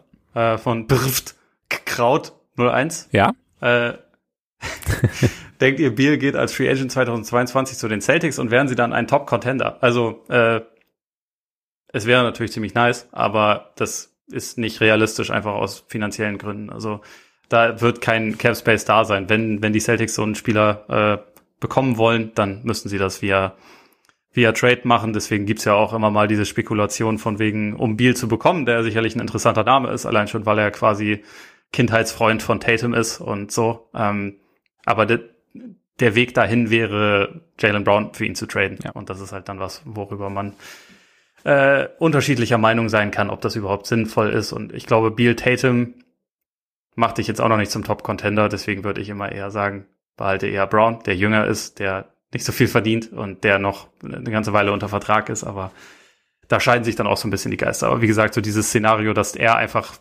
so quasi ohne Gegenwert in dieses Team kommt, das ist einfach nicht gegeben. Ja, dem habe ich im Endeffekt nichts hinzuzufügen. Können wir vielleicht noch die Frage von HG10 HG mit reinnehmen, werden die Posten Celtics mit Lillard ein Contender? Also sie werden sicherlich ja, wenn sie nichts für ihn abgeben ja. müssen. Genau, ist halt eben die Frage. Also wie, wie sieht das Team dann hinterher aus? Also aber ich glaube äh, eben, du müsstest halt, da wäre wahrscheinlich Brown auch involviert. Und dann und Müs müsste sein. Ja. Und ich meine, dann ist es trotzdem möglich, weil also Lillard ist natürlich jemand, der erstmal schon eine Ecke besser ja. ist als Brown. Stand jetzt, ne? Also ich finde, also Beal ist auch ein bisschen besser als Brown, aber da ist der Unterschied jetzt nicht ganz viele Kilometer weit, ja. meiner Meinung nach. Äh, auch aus der, also vielleicht bin ich da auch ein bisschen, bisschen Homer, aber ich glaube nicht so sehr. Also ich glaube, es geht schon ansatzweise in die Richtung. Und Lillard ist aber noch mal meiner Meinung nach eine kleine Stufe drüber, auf jeden Fall. Ja. Und der Fit mit ihm und Tatum wäre natürlich interessant. Und dann, also da gibt's quasi schon das Szenario, dass das dann ein Contender ist. Aber ob, also da wird Albert ob man dann, dann auf dem Niveau mit Milwaukee oder Brooklyn nächste Saison ist, da ist halt so ein bisschen die Frage, was, was passiert drumherum. Deswegen kein automatisches Ja, kein automatisches Nein. Und ich glaube nicht, dass Lillard das, äh, dass Lillard in Boston landen wird, sagen wir es mal so. Gut. Dann Björn Nietzsche, welchen Fit zwischen neuem Headcoach und Spielermaterial seht ihr bisher am stimmigsten und welche Konstellation ist aus eurer Sicht eher kritisch? Hättet ihr auch eine Prognose, welche Headcoaching-Posten neu besetzt werden? Was gefällt dir? Gefällt dir Mr. Judoka in Boston? Ja. Ähm, also das ist natürlich erstmal ein Stück weit spekulativ, einfach weil er keine, also bisher kein Headcoach war, aber ich bin grundsätzlich eigentlich immer ganz also versuche immer aufgeschlossen zu sein, wenn es First-Timer sind, ja. äh, auch mit Jamal Mosley in Orlando und Willie Green, der es jetzt wahrscheinlich ja bei den Pelicans machen wird. Mhm. Ähm, Finde ich immer relativ spannend. Man kann vorher nicht sagen, wie gut es funktionieren wird, aber gerade wenn wir jetzt auf, auf Judoka schauen, alles, was man so hört, ist das halt irgendwie ein sehr, sehr guter Kommunikator, der ja auch schon eine halbe Ewigkeit irgendwie als Assistant Coach in der Liga ist, der auch gespielt hat und glaube ich dadurch vielleicht ein bisschen das Ohr von Tatum und Brown noch auf eine andere Art und Weise erreicht, als das jetzt vorher Brad Stevens getan hat. Wie er spielen lassen wird, das werden wir sehen. Mhm. Also deswegen kann ich da, das ist ja bisher auch erstmal gar nicht so leicht zu, zu beurteilen. Ähm, aber ich glaube grundsätzlich so diesen Ansatz, quasi frisches Blut reinzuholen und aber trotzdem Leute, die halt wissen, wie es in der NBA funktioniert und die sich da schon so ein bisschen auskennen, das, das ergibt erstmal Sinn. Und ich finde, er, er kommt sehr gut rüber erstmal kann ich ja von außen gar nicht viel mehr beurteilen, als er kommt sehr gut rüber und ich finde, das tut er. Ich habe das Gefühl, dass er, dass er vor allem Brown und Tatum auch schon persönlich irgendwie gut erreicht und das, mhm. das ist ja erstmal die, die Hauptsache. Ja. Ähm, was ich ein bisschen schade finde, ist, dass irgendwie gefühlt werden jetzt gerade bei jedem Coaching-Hire immer ähm, weibliche Coaches genannt, also vor allem Becky Hammond, Kara, Kara Lawson. Bisher hat es halt noch nirgendwo funktioniert. Also ist noch nirgendwo dazu gekommen und da bin ich mal gespannt, wann dieser Schritt gegangen wird. Wenn ich es richtig im Kopf habe, die Wizards sind ja noch offen. Wizards das heißt, da wäre es theoretisch noch möglich, ja. aber ansonsten, gerade bei Becky Hammond kriegt man manchmal, finde ich, fast schon den Eindruck, okay, sie wird irgendwie immer genannt, weil das irgendwie so ein bisschen dazugehört, aber so richtig traut sich dann noch keiner. Mhm. Ich hoffe, also ich, ich fände es einfach cool, wenn das irgendwann soweit ist, ohne dass ich bei ihr sagen kann, sie ist aus dem Grund ein super Coach. Oder bei Kara Lawson, dass ich ja. aus dem Grund ja. sagen kann, sie ist ein super Coach. Das ist halt einfach schwer zu beurteilen, das ist einfach so eine Gefühlssache. Ähm, und hier dann auch nochmal, weil ja auch die Frage war, was sehen wir kritisch? Auf jeden Fall Jason Kidd. Ähm,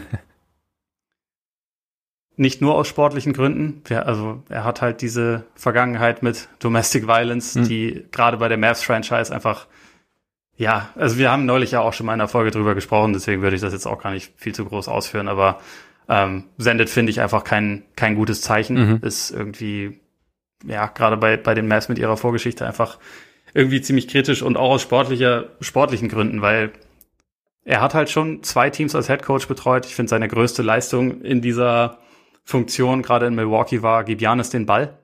Und das ist in Dallas aber kein Thema, weil da hat der beste Spieler sowieso die ganze Zeit den Ball. Und da wäre eher so die Frage, was können wir machen, damit das nicht die ganze Zeit so sein muss. Was, ja. Äh, und es kann natürlich sein, dass er sich seitdem weiterentwickelt hat. Aber für mich ist es immer noch, sie hatten einen der besten Coaches der Liga in Rick Carlisle und sie haben ihn erstmal durch Jason Kidd ersetzt. Und das äh, bewerte ich stand jetzt nicht positiv, vielleicht überrascht er einen dann auch, aber wie gesagt, mit allem drum und dran finde ich das, finde ich das nicht so ideal. Ja, ich muss auch sagen, bei Kit sind bei mir auf jeden Fall Fragezeichen. Ich möchte es, also du hast das, das, das Außenrum hast du angesprochen, das sowieso, aber auch beim Sportlichen. Wie gesagt, aber ich habe genau wie du, ich habe Kit jetzt gerade am Ende in Milwaukee jetzt nicht als den den ganz großen Coach in Erinnerung, auch nicht als den ganz großen Kommunikator irgendwie. Und ich glaube, was was natürlich ein Punkt ist, ich glaube, so im ersten Moment werden wird auch Luca ihm zuhören, einfach weil er halt einer der besten Playmaker so der NBA-Geschichte ist. Und ich glaube, da hat dein, Gewort, dein, dein Wortgewicht, nicht dein Gewortwicht. Ja. und ja, wenn man sich die Spieler so anhört, LeBron hat ja, traue ich mir auch so ein bisschen nach, haben wir ja auch schon gesagt, ist vielleicht, ist ein Punkt. Aber ich weiß halt, ich kann es mir halt auch einfach auch momentan jetzt noch nicht so gut vorstellen, weil, weil ich mir dann eher so gedacht hätte, okay, in Dallas bräuchtest du jetzt vielleicht so ein bisschen was, ja, so ein bisschen was Kreatives irgendwie. Also wie, wie kommen wir denn vor diesem, wie, wie können wir Lukas Skillset maximieren, aber ihm dann teilweise auch eben diese Pausen geben, ihn trotzdem aber noch auf dem Feld haben und bestmöglich einsetzen. Und da weiß ich nicht, ob, ob Kit da irgendwie der Richtige ist. Kann sein, wie du sagst. Vielleicht hat er, vielleicht hat er sich irgendwie verbessert, beziehungsweise hat er sich irgendwie, hat er, pflegt er mittlerweile einen anderen Ansatz. Äh, defensiv wurde ja auch oft drüber gesprochen. Also die Mavs haben ja Probleme. In Milwaukee hat er ja diese, diese Trap oder dieses, dieses intensive Blitzing gespielt, was die Liga relativ schnell entschlüsselt hatte. Vielleicht hat er auch daraus seine Schlüsse gezogen und sagt, ich bin jetzt nicht mehr ganz so statisch und stur in meiner Herangehensweise. Wer weiß. Also ich bin, ich bin gespannt. Ich sehe es jetzt momentan auch noch nicht so. Ähm, und bei den anderen muss man halt tatsächlich sagen, ich weiß nicht, also bei den ganzen neuen, die du angesprochen hast, sehe ich es ähnlich. Carlisle in Indiana. Indiana ist, glaube ich, grundsätzlich ja, irgendwie auch so, haben wir auch noch eine Frage dazu, ich, ich lese sie gleich auch noch vor ähm, so ein bisschen auch an, an dieser Kreuzung. Also man ist es wieder die Frage, gibt man jetzt ähm, Miles Turner ab, was passiert mit Sabonis, Brockton war angeblich in, in dem ersten Angebot für Ben Simmons involviert. Also ich glaube, da ist es auch noch relativ schwer einzuschätzen, was halt da genau passieren wird und mit welchem Spielermaterial Carlisle dann in die, in die Saison geht. Aber grundsätzlich würde ich mal sagen, jedes Team, das Rick Carlisle verpflichtet, hat jetzt nicht die schlechteste Entscheidung getroffen, oder? Ja, sehe ich ganz genauso. Also er ist einer der kreativsten und ja. also der vielleicht auch äh, am ehesten dazu sein, äh, in der Lage sein wird, eine gute Kombination offensiv aus äh, Sabonis, Turner und Co. herzustellen. Ja. Aber äh, trotzdem halte ich es nach wie vor für ganz gut möglich, dass sich halt bei den Pacers noch ein bisschen was, ein bisschen was verändern wird. Absolut. Und auch, auch Carlyle muss sich da ein bisschen umstellen, weil er, also seit Jahren ja eigentlich das immer ganz gerne mochte, wenn seine Bigs auch dynamisch zum Korb abrollen und so diese, da hat er jetzt halt einfach ein bisschen anderes Spielermaterial. Ne? Also Sabonis ist eigentlich der wichtigste Facilitator im Team. So Turner ist offensiv häufig einfach Pick and Pop, auch wenn er durchaus auch athletisch ist. Aber äh, da, da finde ich es halt mal ganz spannend, wenn sie diesen Kader behalten, wie er das dann so zusammenbastelt. Aber ich denke, da wird auf jeden Fall die Möglichkeit da sein, dass sie eine etwas bessere Saison spielen, als sie das jetzt unter Nate Bjorkgren gespielt haben, die den sie alle oder zumindest den viele von ihnen gehasst haben, offensiv. Was man gehört hat, ja genau. Jetzt noch ganz kurz die ja. Frage, so der Vollständigkeit halber von äh, Vollständigkeit halber von Möbileo. Hey, es gibt immer ein paar Mannschaften, die unter dem Radar fliegen, zum Beispiel für mich die Indiana Pacers. Wie ist die Saison der Pacers zu bewerten und was ist in der Offseason möglich? Also wie gesagt, äh, ich denke auch, ich bin mal, wir haben halt, ich meine, die Gerüchte, das sind ja die jährlichen Gerüchte irgendwie bei den Pacers gefühlt. Also dass du halt irgendwie, dass bei den bei den Big Men was passiert. Brockton ist ohne die Trade Deadline auch aufgetaucht. Wäre übrigens auch noch einer für Chicago, eventuell Brockton. Je nachdem, wie das möglich sein könnte. Aber den fände ich auch noch ganz interessant, habe ich auch rund um die Trade Deadline gesagt. Und ja, also ich denke halt, so die, die Carlisle-Verpflichtung war auf jeden Fall nicht die schlechteste Idee und die Saison ist eher enttäuschend, oder? Weil irgendwie. Ja, klar. Es vom Spielermaterial hätte es eigentlich besser aussehen können, sollen. Ja, also man muss natürlich sagen, dass, dass TJ Warren halt Klar, äh, ja. kaum eine Rolle gespielt hat. Das wäre schon irgendwie so, also der war letztes Jahr in der Bubble schon ziemlich äh, essentieller Bestandteil des Teams. Der, der hat halt einfach gefehlt. Auch äh, die restlichen Spieler, es gab mehrere, mehrere Verletzungen, aber ich glaube, was halt im Endeffekt vor allem hängen bleibt bei der Saison war, sie haben einen neuen Coach geholt, der eigentlich ganz viele Veränderungen reinbringen sollte, der das Team so ein bisschen bisschen anders aufstellen wollte nach, nach Nate McMillan. Und äh, letztendlich am Anfang der Saison sah es ein bisschen danach aus und irgendwann war man aber ziemlich schnell wieder eigentlich fast beim gleichen Wurfprofil oder bei einem sehr ähnlichen Wurfprofil, ja. wie man das vorher auch hatte und dabei weniger erfolgreich. Äh, also so diese, es, es war insgesamt einfach keine, keine sonderlich gute Saison, muss man, muss man klar sagen. Ja, zumal auch dieser ehemalige Coach dann ja an anderer Stelle einen relativ soliden Job gemacht hat. Ja, für v den lief's gut. Ja, vielleicht das auch noch ähm, so zum zur Spieler-Coach-Verbindung neuer Coach Nate McMillan und Hawks passt glaube ich ganz gut. Ja, auf jeden Fall. Sie haben ihn ja jetzt auch erst dann, ja, genau. haben wir ja neulich auch äh, im Abgesang auf die Hawks schon gesagt, ja. dass das passieren wird und ist dann auch es ist richtigerweise passiert. passiert. Genau, also von daher, ich bin optimistisch, dass das funktioniert. So, rein, der Blick in die Glaskugel natürlich. Äh, dann, Airball Podcast. Was ist eure Meinung zu Terrence Mann bei den Clippers? Hat er mehr überrascht als zum Beispiel Nick Batum und welche Rolle seht ihr bei ihm nächstes Jahr bei den Clippers? Also überrascht würde ich auf jeden Fall sagen. Batum hat mich noch ein Stück mehr überrascht, einfach weil wir halt, also weil er halt in Charlotte, wurde ja auch oft gesagt, so aussah, als trudelte seine Karriere so langsam aus und dann hat er halt einfach nochmal ein eine sehr, sehr wichtige Rolle gespielt. Wobei man natürlich sagen muss, dass Man dann gerade so in, gegen, gegen Utah fast nochmal die wichtige Rolle gespielt hat irgendwie. Und ich habe mir während der Saison so ein paar Mal gedacht, so dass, dass die Ansätze gut waren. Ich hätte jetzt nicht erwartet, dass er dann, gut, ich meine, so eine Explosion erwartet, siehst du natürlich nie kommen, wie es in Spiel 6 der Fall war. Aber ich glaube schon, dass sie einfach mit ihm einen sehr, sehr guten Rotationsspieler gefunden haben, den du halt einfach bringen kannst, der dir, der dir ein bisschen Offense gibt, der, ähm, der hustelt, der, der dir vor allem, der dir auch vielleicht wenige Minusminuten beschert und damit einfach, ja, also das, das, das Team so ein bisschen, bisschen runder gestaltet, ohne jetzt groß irgendwie auf Free Agent Markt tätig werden zu müssen.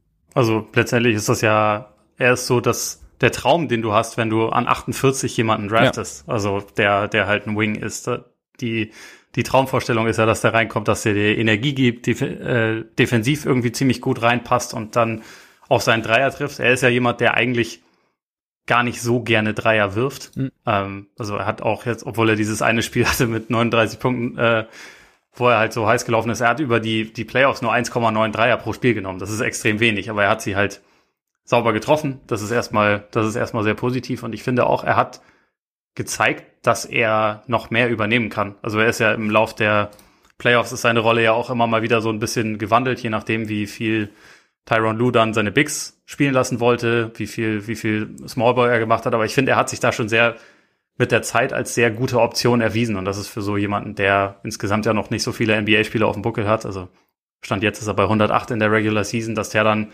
irgendwie so eine tragende Rolle in den Playoffs ja. spielen kann. Das ist schon mal sehr gut. Und ich glaube, also wie gesagt, dadurch, dass, dass äh, Kawhi jetzt ja erstmal ausfallen wird, höchstwahrscheinlich Anfang der kommenden Saison, Stimmt, wird ja. halt wird halt Man erstmal noch wichtiger. Also er hat in dieser Saison durchschnittlich 18,9 Minuten pro Spiel gesehen. Ich kann mir schon vorstellen, dass das ein bisschen hochgeht. Vielleicht auf 25 Minuten oder so, je nachdem. Ähm, auch wie sie sich da anderweitig aufstellen. Also Batum ist ja auch Free Agent, ja. wobei ich mir vorstellen kann, dass er bleibt. Aber ähm, ich glaube, da werden weiter Möglichkeiten für sie da sein. Und es ist halt gerade gerade für so ein Team, das ja im Luxussteuerbereich operiert, das auch quasi alle Assets abgegeben hat, um Paul George zu bekommen, ähm, also die, die sehr viele Erstrunden-Picks abgegeben hat. Es ist ja unfassbar wichtig, dass man dann auch trotzdem mal in der zweiten Runde oder ungedraftet jemand für ganz wenig Geld reinholen kann, der, der dir dann irgendwann die Rotation so ein bisschen auffüllt. Das ist etwas, wo, wo wir gerade, wenn wir über die Bugs sprechen, immer wieder feststellen, okay, da hinten im Kader, da fehlt's halt. Also da muss einfach noch irgendjemand mit dabei sein. Und der Traum ist halt immer, hast einen Zweitrunden-Pick, nimmst einen Flyer und dann entwickelt er sich innerhalb kurzer Zeit zu einem guten NBA-Spieler. Ja. Und das hat, das hat Man einfach schon geschafft. Dem ist nichts hinzuzufügen. Deswegen weiter, deswegen weiter zu Nelado 13. Ich finde, Budenhäuser hat sich im Laufe der Saison, aber auch im Laufe der Playoffs gesteigert und ist mehrfach über seinen Schatten gesprungen. Kann er langfristig Meistercoach der Bucks sein? Tja, Ole. Ich würde sagen, er kann schon in zehn Tagen Meisterschaftscoach ja, der Bucks sein. Ja. also, das ist jetzt nicht böse gemeint, aber also, ähm, er kann diesen Status ja schon haben und ich finde, man, man kann das bei ihm so ein bisschen differenziert betrachten, weil ja, er hat sich im Laufe der Saison gesteigert, auch im Laufe der Playoffs. Er hat Sachen gemacht, die ihm vorher immer vorgeworfen wurden, die er nicht gemacht hat. Und trotzdem hat er auch immer noch, vor allem gegen die Nets, aber auch darüber hinaus, einiges an Angriffsfläche äh, geboten. Und also ich glaube, was, was man bei ihm einfach sagen muss, auch, auch wenn er insgesamt dann, also vielleicht am Ende dieser Playoffs dann als Meistercoach dasteht, muss das nicht zwingend heißen, dass er alles richtig gemacht hat, sondern das heißt dann erstmal einfach, dass er Meister geworden ist. Aber ich glaube, er ist auf jeden Fall mittlerweile, und das war ja während der Netzserie noch absolut nicht der Fall, er ist mittlerweile an dem Punkt, wo die Bucks ihn nicht mehr sofort ersetzen werden. Und als sie mit 2-0 gegen die Netz hinten lagen, hieß es ja schon, ja, es gibt schon Gespräche mit Carlyle, der übernimmt das dann, sobald, sobald man raus ist, dann ist Budenhäuser raus und dann, dann kommt, äh, dann kommt Carlyle und fixt das alles. Ich glaube, die Gefahr besteht jetzt nicht mehr. Und trotzdem, ja, er ist halt Mike Budenholzer. Ich finde, ich finde, er macht einiges richtig und er macht einiges auch nicht richtig und äh, ja. kann es halt trotzdem Meister werden. Das ist äh, Meistercoach macht dich ja nicht zu einem perfekten Coach. Aber das ist völlig eigentlich ein ganz guter Punkt. Ich meine, wie viele Coaches sind denn, sind denn wirklich perfekt? Also vielleicht bei Monty Williams. So, Keine. Hä? Keine. Eben, genau. Und Monty Williams, vielleicht würde man den, den, den Anteil ein bisschen bisschen größer zusprechen vielleicht, aber ich, ich muss schon auch sagen, es ist vielleicht, da kommt vielleicht auch so ein bisschen der Recency Bias mit rein, aber ich finde schon, dass das Budenhauser gerade so jetzt in den Finals, also das, also immer dieses oh, Adjustments, Adjustments, Adjustments. Ich finde schon, dass er, dass er jetzt was macht und vielleicht, ich weiß nicht, wie viel auch da, da also bei, bei uns jetzt, die weniger nah dran sind, dann auch von seinen Zwischenviertel-Interviews kommt, wo er halt so ein bisschen wirkt, als wolltet ihr irgendwie so halbherzig ein Waschbecken verkaufen. Aber ähm, ich finde. So, so halb sediert. Yeah, so, ja. Ich finde ihn. Ja, yeah, I don't know, I like him. also, die, ja, du hast recht. Also gerade so in der Netzserie hat er viel Angriffsfläche geboten und ich glaube auch, vielleicht ist er auch ein Coach, der etwas mehr zaudert als andere, der sich vielleicht ein bisschen weniger traut, der vielleicht auch manchmal in manchen Dingen dann irgendwie so ein bisschen blockiert ist und sich dann dem dann vielleicht nicht die richtige Lösung einfällt. Aber was man halt sehen muss, er hat gemeinsam mit seinem Coaching-Staff eine extrem gute Defense aufgebaut. Natürlich auch dank des Spielermaterials. Aber ja, also ich meine, die Bugs stehen natürlich aufgrund der Qualität, wo sie sind, aber sie machen halt auch einige Sachen richtig. Von daher, ich weiß halt, die Frage, die man sich halt stellen muss, gibt es denn eine Möglichkeit mit einem anderen Coach noch eine Stufe weiter zu klettern?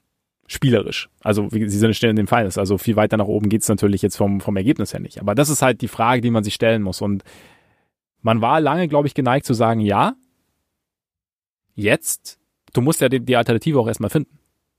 Und ja. deshalb, ich glaube, was du sagst, dass er jetzt nicht mehr direkt gehen wird, ist, glaube ich, der einfach ein entscheidender Faktor. Und ich könnte mir schon vorstellen, also gerade wenn sie jetzt die Meisterschaft holen, es gibt, setzt dann vielleicht auch nochmal was frei, aber dass man da auch langfristig, je nachdem auch, wie sie den Kader im Sommer noch, wie sie am Kader basteln und was dann da noch passiert, dass es dann vielleicht ein bisschen besser aussieht.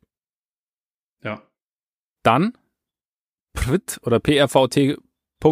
Kraut01, was seht ihr für Bongers und Hartenstein Zukunft? Finde, beide haben ein großes Potenzial, verstehe aber nicht, wieso sie so wenig spielen. Die Frage würde ich gerne an dich weitergeben, weil ich die beiden ehrlich gesagt nicht so intensiv verfolgt habe. Es tut mir leid.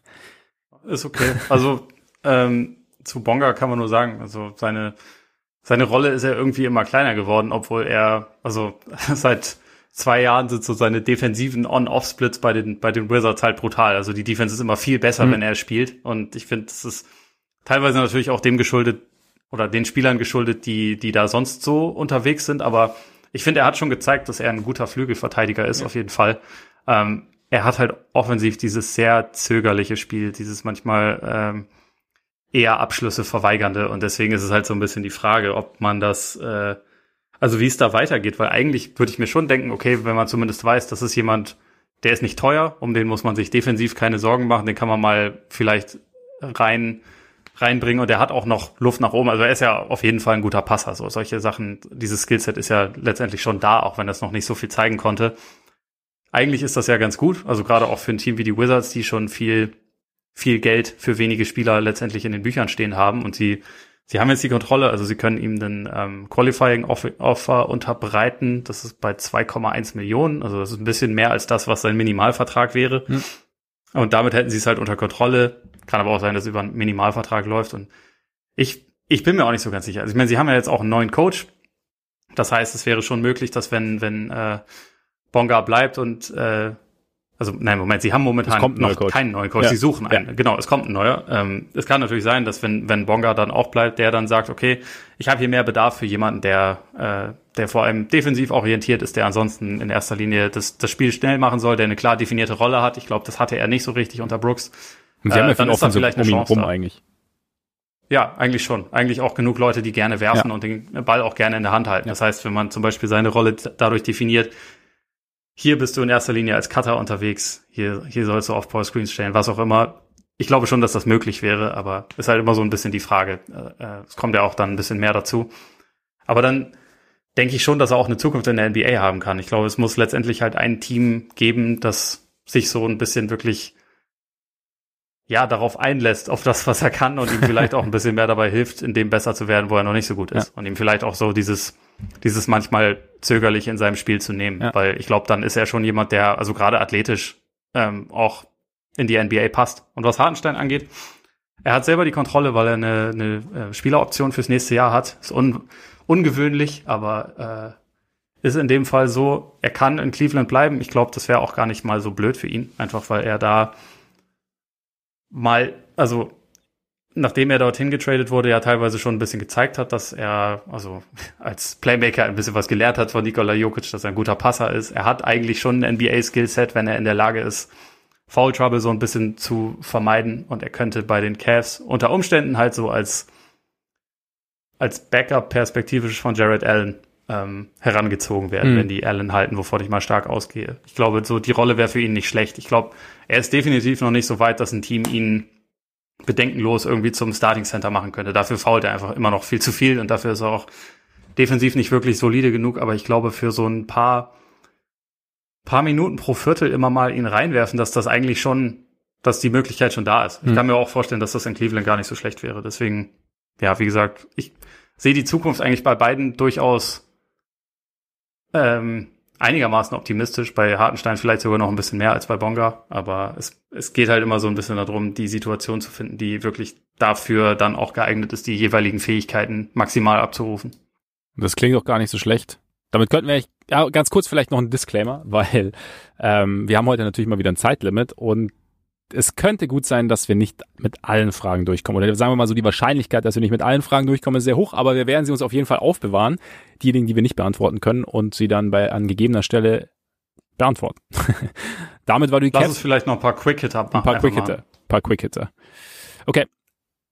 A-Mark. Von A-Mark 07. Genau. Ist die Verletzung von Jamal Murray das größte What-If der Saison? Den Nuggets mit einem fitten Murray wäre sicherlich eins zuzutrauen gewesen, oder?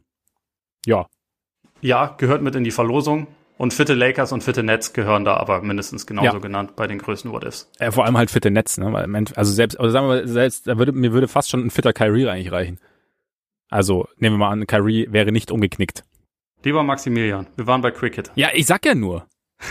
das, das, ich habe ich hab jetzt einfach, ich wollte nur ein Ja von dir hören, dann wäre es ein Quick-Hitter gewesen. ja, so ging's mir auch. Ja. Jetzt weißt du, wie sich das anfühlt. Ja, ja. Ähm, dann äh, Go Pack Dre. Glaubt ihr, dass die Raptors in der kommenden Saison wieder zu Hause mit Fans spielen können? Wenn nicht, wäre das nicht ein klarer Nachteil. Ich habe keine Ahnung, weil die Grenze immer noch nicht offen ist. Und wenn sie das jetzt nicht ist, dann kann ich mir vorstellen, dass sie das im Oktober auch nicht sein wird, weil dann wird wahrscheinlich das Infektionsgeschehen wieder äh, anders stattfinden. Also von daher, ich weiß es nicht. So, sicherlich würden sie es lieber, mhm. aber ich weiß nicht, ob eine Lösung gefunden wird. Ja, also ich glaube auch, ich habe mir auch angewöhnt, in Bezug auf diese Pandemie keine, keine Einschätzungen auch für mich so persönlich im Alltag abzugeben, weil man weiß es irgendwie sowieso nicht. Ich meine, klarer Nachteil wäre es auf jeden Fall und ich glaube gar nicht mal so, weil sie jetzt nicht in der eigenen, also vor den eigenen Fans spielen würden, sondern einfach, weil sie halt eigentlich äh, die komplette Saison irgendwie ein Auswärtstrip-Szenario haben und nicht zu Hause sein ja. können bei ihren. Das war letzte Saison schon ein klarer Nachteil ja. und ich glaube, genau. es wäre es wahrscheinlich erneut. Ja. Vielleicht dann auch im, im Sinne von, wen sie denn so signen können als Free Agents und so. Also das ist ja auch nochmal so ein Punkt. Wenn du sagst, jetzt gehe ich jetzt irgendwo hin, wo ich die Aussicht habe, dass ich erstmal ein Jahr oder ein Dreivierteljahr im Hotel wohne, wohnen muss. Potenziell, ja. Also das, ja, und meine Familie ich irgendwie, irgendwie nicht mitnehmen kann. Also von daher. Sascha Stereotyp fragt, wenn ihr einen Wunsch für die NBA hättet, was wäre es? Es kann ganz klein sein, wie Refs in Lieblingsfarbe, oder ganz groß, wie Timeouts dauern wirklich nur zwei Minuten. Und das vierte Viertel kann in 20 Minuten gesehen werden. Oder, oder, oder. Das ist einiges. Äh, ich sag mal drei Sachen. Ja. Ban the Charge. Es nervt. Äh, Ban-Reviews gehen mir vor allem in den Playoffs tierisch auf, aufs Loch. Ja. Und kürzere Saison. Das wären meine drei ziemlich großen Wünsche. Ja, zwei von drei habe ich auch. Also Reviews bitter, kürzere Regular Season auch und Best of Five Serien in der ersten Runde zurück. Ja, finde ich auch nicht verkehrt. Weil, also, end, also einerseits bekommst du größere Chance eines Upsets und andererseits musst du nicht bei 3-0 noch ein viertes Spiel spielen. Bei 1 gegen 8. Legit. Schon, oder? Ja. So, was haben wir noch? Was haben wir noch? Äh, Till Wednesday fragt, wie wird die deutsche Mannschaft bei Olympia abschneiden und hat die USA das Siegen verlernt? Äh, die USA haben jetzt ja Argentinien geschlagen, das heißt, jetzt läuft wieder alles. Mit Luis ähm, Gola übrigens, der mit ja, natürlich. Mitte 60 immer noch Basketball spielt, professionell. Ich, ich liebe ihn. Vor allem, ich glaube, er hat seine Vereinskarriere jetzt beendet, vor kurzem. Ah, okay. Aber er ist jetzt dann, oder zumindest in Europa und ist jetzt aber bei Olympia nochmal am Start. Skola ist super. Ja. Ähm, was die deutsche Mannschaft angeht, ich muss sagen, ich war schon echt positiv davon überrascht, dass sie das, äh, dass sie sich qualifiziert haben. Also vor allem auswärts in, in Kroatien zu gewinnen, das war schon echt eine Hausnummer. Also dafür alle Achtung. Ich glaube, die die Vorrundengruppe ist allerdings nicht so, dass sie da, dass sie da zwingend weiterkommen mhm. werden. Also ich glaube, das wäre schon eine ziemlich große Sensation, wenn sie das schaffen. Ähm, mal kurz Australien, Nigeria und was ist nochmal die die vierte Mannschaft? War das? Ich habe es gar nicht im Kopf. Okay. Aber Australien, Nigeria die, die das beiden sind ja schon mal zwei ganz gute Mannschaften. Also genau, und vor allem Australien ist halt ja. wirklich äh, ein sehr gutes Team. Nigeria wird zwar gerade in den USA von relativ vielen nicht so äh, qualifizierten Leuten so ein bisschen hey, ins Lächerliche gezogen, aber die haben halt auch extrem viele NBA-Spieler und die haben einfach richtig viel Qualität. Ja. Und so, das, das ist einfach auch ein gutes Team. So von daher, ich glaube, das wird schon es wäre schon eine relativ große Sensation, wenn sie, wenn sie die Gruppenphase überstehen. Ja. Das ist vielleicht nicht ganz unmöglich, aber es würde mich überraschen. Hey, ohne Scheiß, diese Berichterstattung ist so dermaßen lächerlich. Also ich habe nur noch als, also klar, man, man weiß es ja irgendwie, aber als dann, oh, ich weiß nicht, wo Skip Bayless mittlerweile unterwegs ist, wo dann einer sagt so, hey, me Skip, äh, die eine Frau, die noch dabei ist, und der Kameramann würde Nigeria schlagen. Also sorry, ich weiß, es, es muss irgendwie so sein, also es soll so sein, aber es, es müsste und sollte eigentlich nicht so sein, weil das ist einfach, das ich ist find's, Ich finde es auch richtig unangenehm. Also mal abgesehen davon, dass es absolut despektierlich ist oder also mangelnden Respekt gegenüber den Nigerianern zeigt, ist es halt auch einfach Schwachsinn. Also es ist einfach ja. verdammt nochmal Schwachsinn. Und also sich für sowas, also für sowas Millionen zu kassieren, das ist einfach, das ist, also das, das wäre mir persönlich unangenehm, mich mit so einer Scheiße ins Fernsehen zu stellen. Aber gut. Das ist. Ähm, das hast du schön gesagt, aber du hast recht, ja. Und ähm, ja. Gut. Äh, noch ein Möbileo, wie seht ihr auf lange Sicht den Gap zwischen Western und Eastern Conference? Der Westen ist vor allem in der Breite enorm stark. Ja, aber ich muss sagen, ich finde die den Osten, also wir hatten jetzt diese, diese ganzen Verletzungen, aber ich finde den Osten in der Spitze, äh, muss ich, sagen, muss ich sagen, extrem gut. Du hast Brooklyn, die für mich auf Jahre, sollte nichts groß passieren, wovon ich nicht ausgehe. Unschlagbar. Ja. Ähm, du hast Milwaukee, die einen soliden Job machen. Du hast die Hawks, die, glaube ich, alles haben, um äh, dauerhaft ein Top-Team zu werden. Vielleicht geht's nächstes Jahr, gibt's vielleicht einen kleinen Dip, keine Ahnung, ist ja oft nach so einer Saison so. Ähm, Miami, Boston, du hast echt Philly. Philly, genau. Also du hast wahnsinnig viel Potenzial. Du hast die Bulls. Und jetzt kommt Sne Sneak sie rein, genau. Ja, ja natürlich.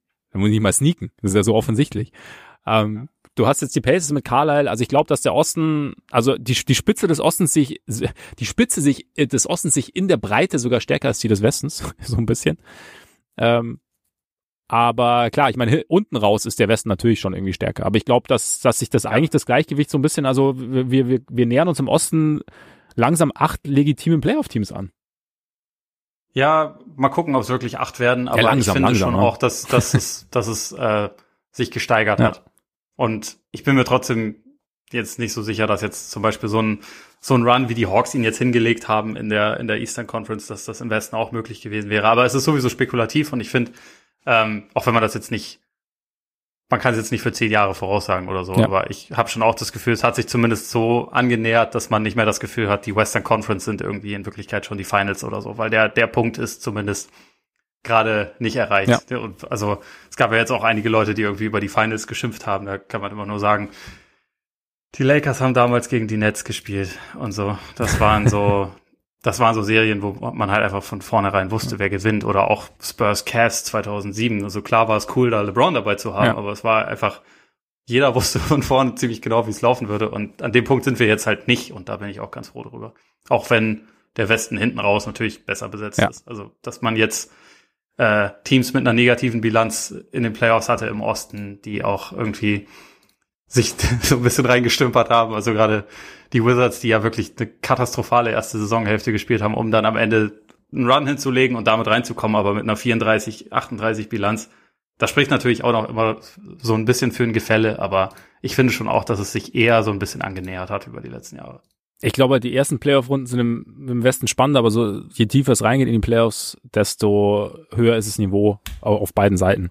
Und äh, ja, von daher ähm, Dirklus 22, wie seht ihr die Chancen der USA bei Olympia? Haben sie vielleicht zu viele ISO-Spiele und gewinnen deswegen nicht Gold? Ich bin mir ehrlich gesagt ziemlich sicher, dass sie Gold gewinnen. Du?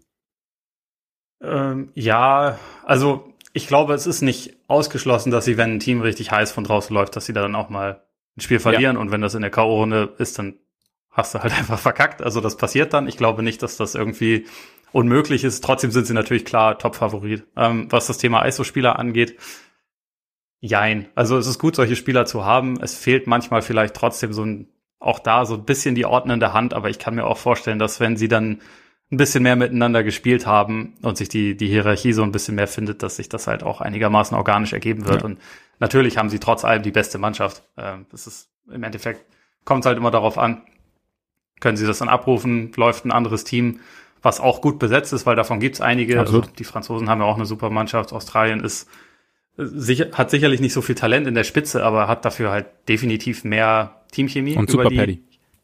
Genau, Super Patty. Über die Jahrhunderte gewachsene ja. institutionelles äh, Zusammenspiel und so, das hilft natürlich. Ja. So, deswegen ausschließen würde ich es nicht. Und ja, trotzdem wäre es natürlich eine Riesensensation, wenn die, wenn die USA die, die Goldmedaille nicht holen.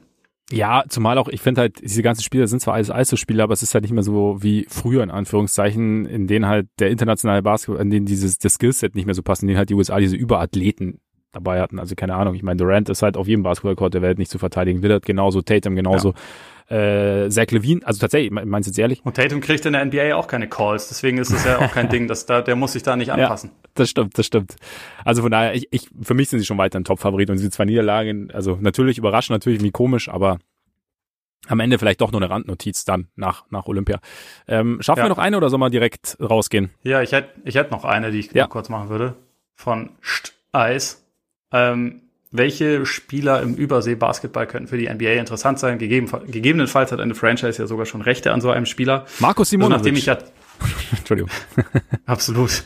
Nachdem ich jahrzehntelang immer von Sergio Joi gesprochen habe und Tränen geweint habe, dass er nicht in die NBA kommt, woran ich jetzt mittlerweile auch nicht mehr glaube. Ja. Ähm, Vasilij Micic, den hast du früher äh, bei deinen Bayern regelmäßig ja noch spielen sehen. Ja. Und ich finde damals, da wurde er ja auch schon ziemlich gehypt, aber ich, also als ich ihn da hab spielen sehen, war ich jetzt nicht immer unbedingt der Meinung, der, der hat jetzt singt die NBA-Zukunft, weil das für mich teilweise einfach so ein bisschen, es wirkt er irgendwie häufig so ein bisschen ja, unsouverän. Mhm. Und äh, er hat sich aber über die letzten Jahre einfach krass gemacht. Er ist jetzt, also hat ja auch Anadolu gerade zur Euroleague-Titel geführt, ist, glaube ich, Regular Season und Finals, Final Four MVP geworden, also hat sich wirklich massiv gesteigert. Hat jetzt allerdings gerade einen neuen Dreijahresvertrag ja. unterschrieben, weil seine Rechte liegen bei OKC und dass er jetzt mit 27 als momentan wahrscheinlich bester oder einer der drei besten Spieler in Europa, dass der dann nicht zu einem Team mitten im Rebuild gehen will, kann ich schon auch irgendwie verstehen. Also ähm, er hat aber in diesem neuen Dreijahresvertrag in jedem Jahr ein NBA out und deswegen, also wenn sich die Situation in OKC dramatisch verändert oder wenn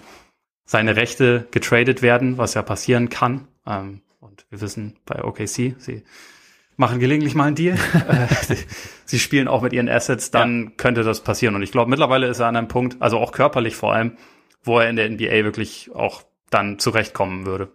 Ja, ich kann mich damals noch erinnern, dass halt aus, aus die, diese mangelnde Athletik bei ihm so ein bisschen das Ding war und es war halt immer so, dass er einen riesen Basketball-IQ hat. Und ich glaube, vielleicht, ja, er war noch relativ jung, weil ich habe, ich habe ganz kurz, ich habe einmal ein langes Interview mit ihm geführt und sehr, sehr angenehmer Typ. Also auch sehr, sehr aufgeräumt im Kopf mhm. und so. Also muss ich echt sagen, der, damals war er Anfang 20 und da hat man irgendwie, also der denkt, denkt weit über den Tellerrand Basketball hinaus und ja, vielleicht war es dann irgendwie, war es dann in dem Sinne, in dem Kontext auch viel für ihn, dann irgendwie nach Bayern, nach Bayern zu kommen. Also sie hatten ja damals relativ viele äh, Landsleute auch von ihm da, aber ähm, also mich freut es auf jeden Fall, dass es bei ihm jetzt so läuft, weil ich irgendwie ich mochte ihn voll gerne. Das war wirklich ein sehr, sehr angenehmer Zeitgenosse irgendwie und ich bin gespannt, die Bulls waren ja, wo, dem wurde ja auch mal so ein bisschen Interesse nachgesagt, sollte in die NBA kommen, tatsächlich, kein Witz. Und äh, hätte ich natürlich ja. irgendwie cool gefunden, aber wer weiß, vielleicht gibt's ja diesen, diesen kleinen Trade noch und er kommt dann vielleicht nächstes Jahr rüber. Und ähm, folgt dann eben, wie gesagt, Marco Simonovic. Den haben die Bulls nämlich tatsächlich gerade unter Vertrag genommen, nachdem sie ihn letztes Jahr in der zweiten Runde gedraftet haben. Ja. Siehst du mal. Siehst du mal. Stretch 4. Das ist doch mal ein Abschluss, weil wir sind bei den Bulls geendet. Das ist doch das schön. ist ja das, äh, der, der, der berühmte Ringschluss, den der Journalist ja so gerne hat, ne? Weiß ich nicht. Kenn ich mich nicht mit Sagt aus. man, sagt man. Habe ich mal irgendwo gelesen in Journalism for Dummies 101.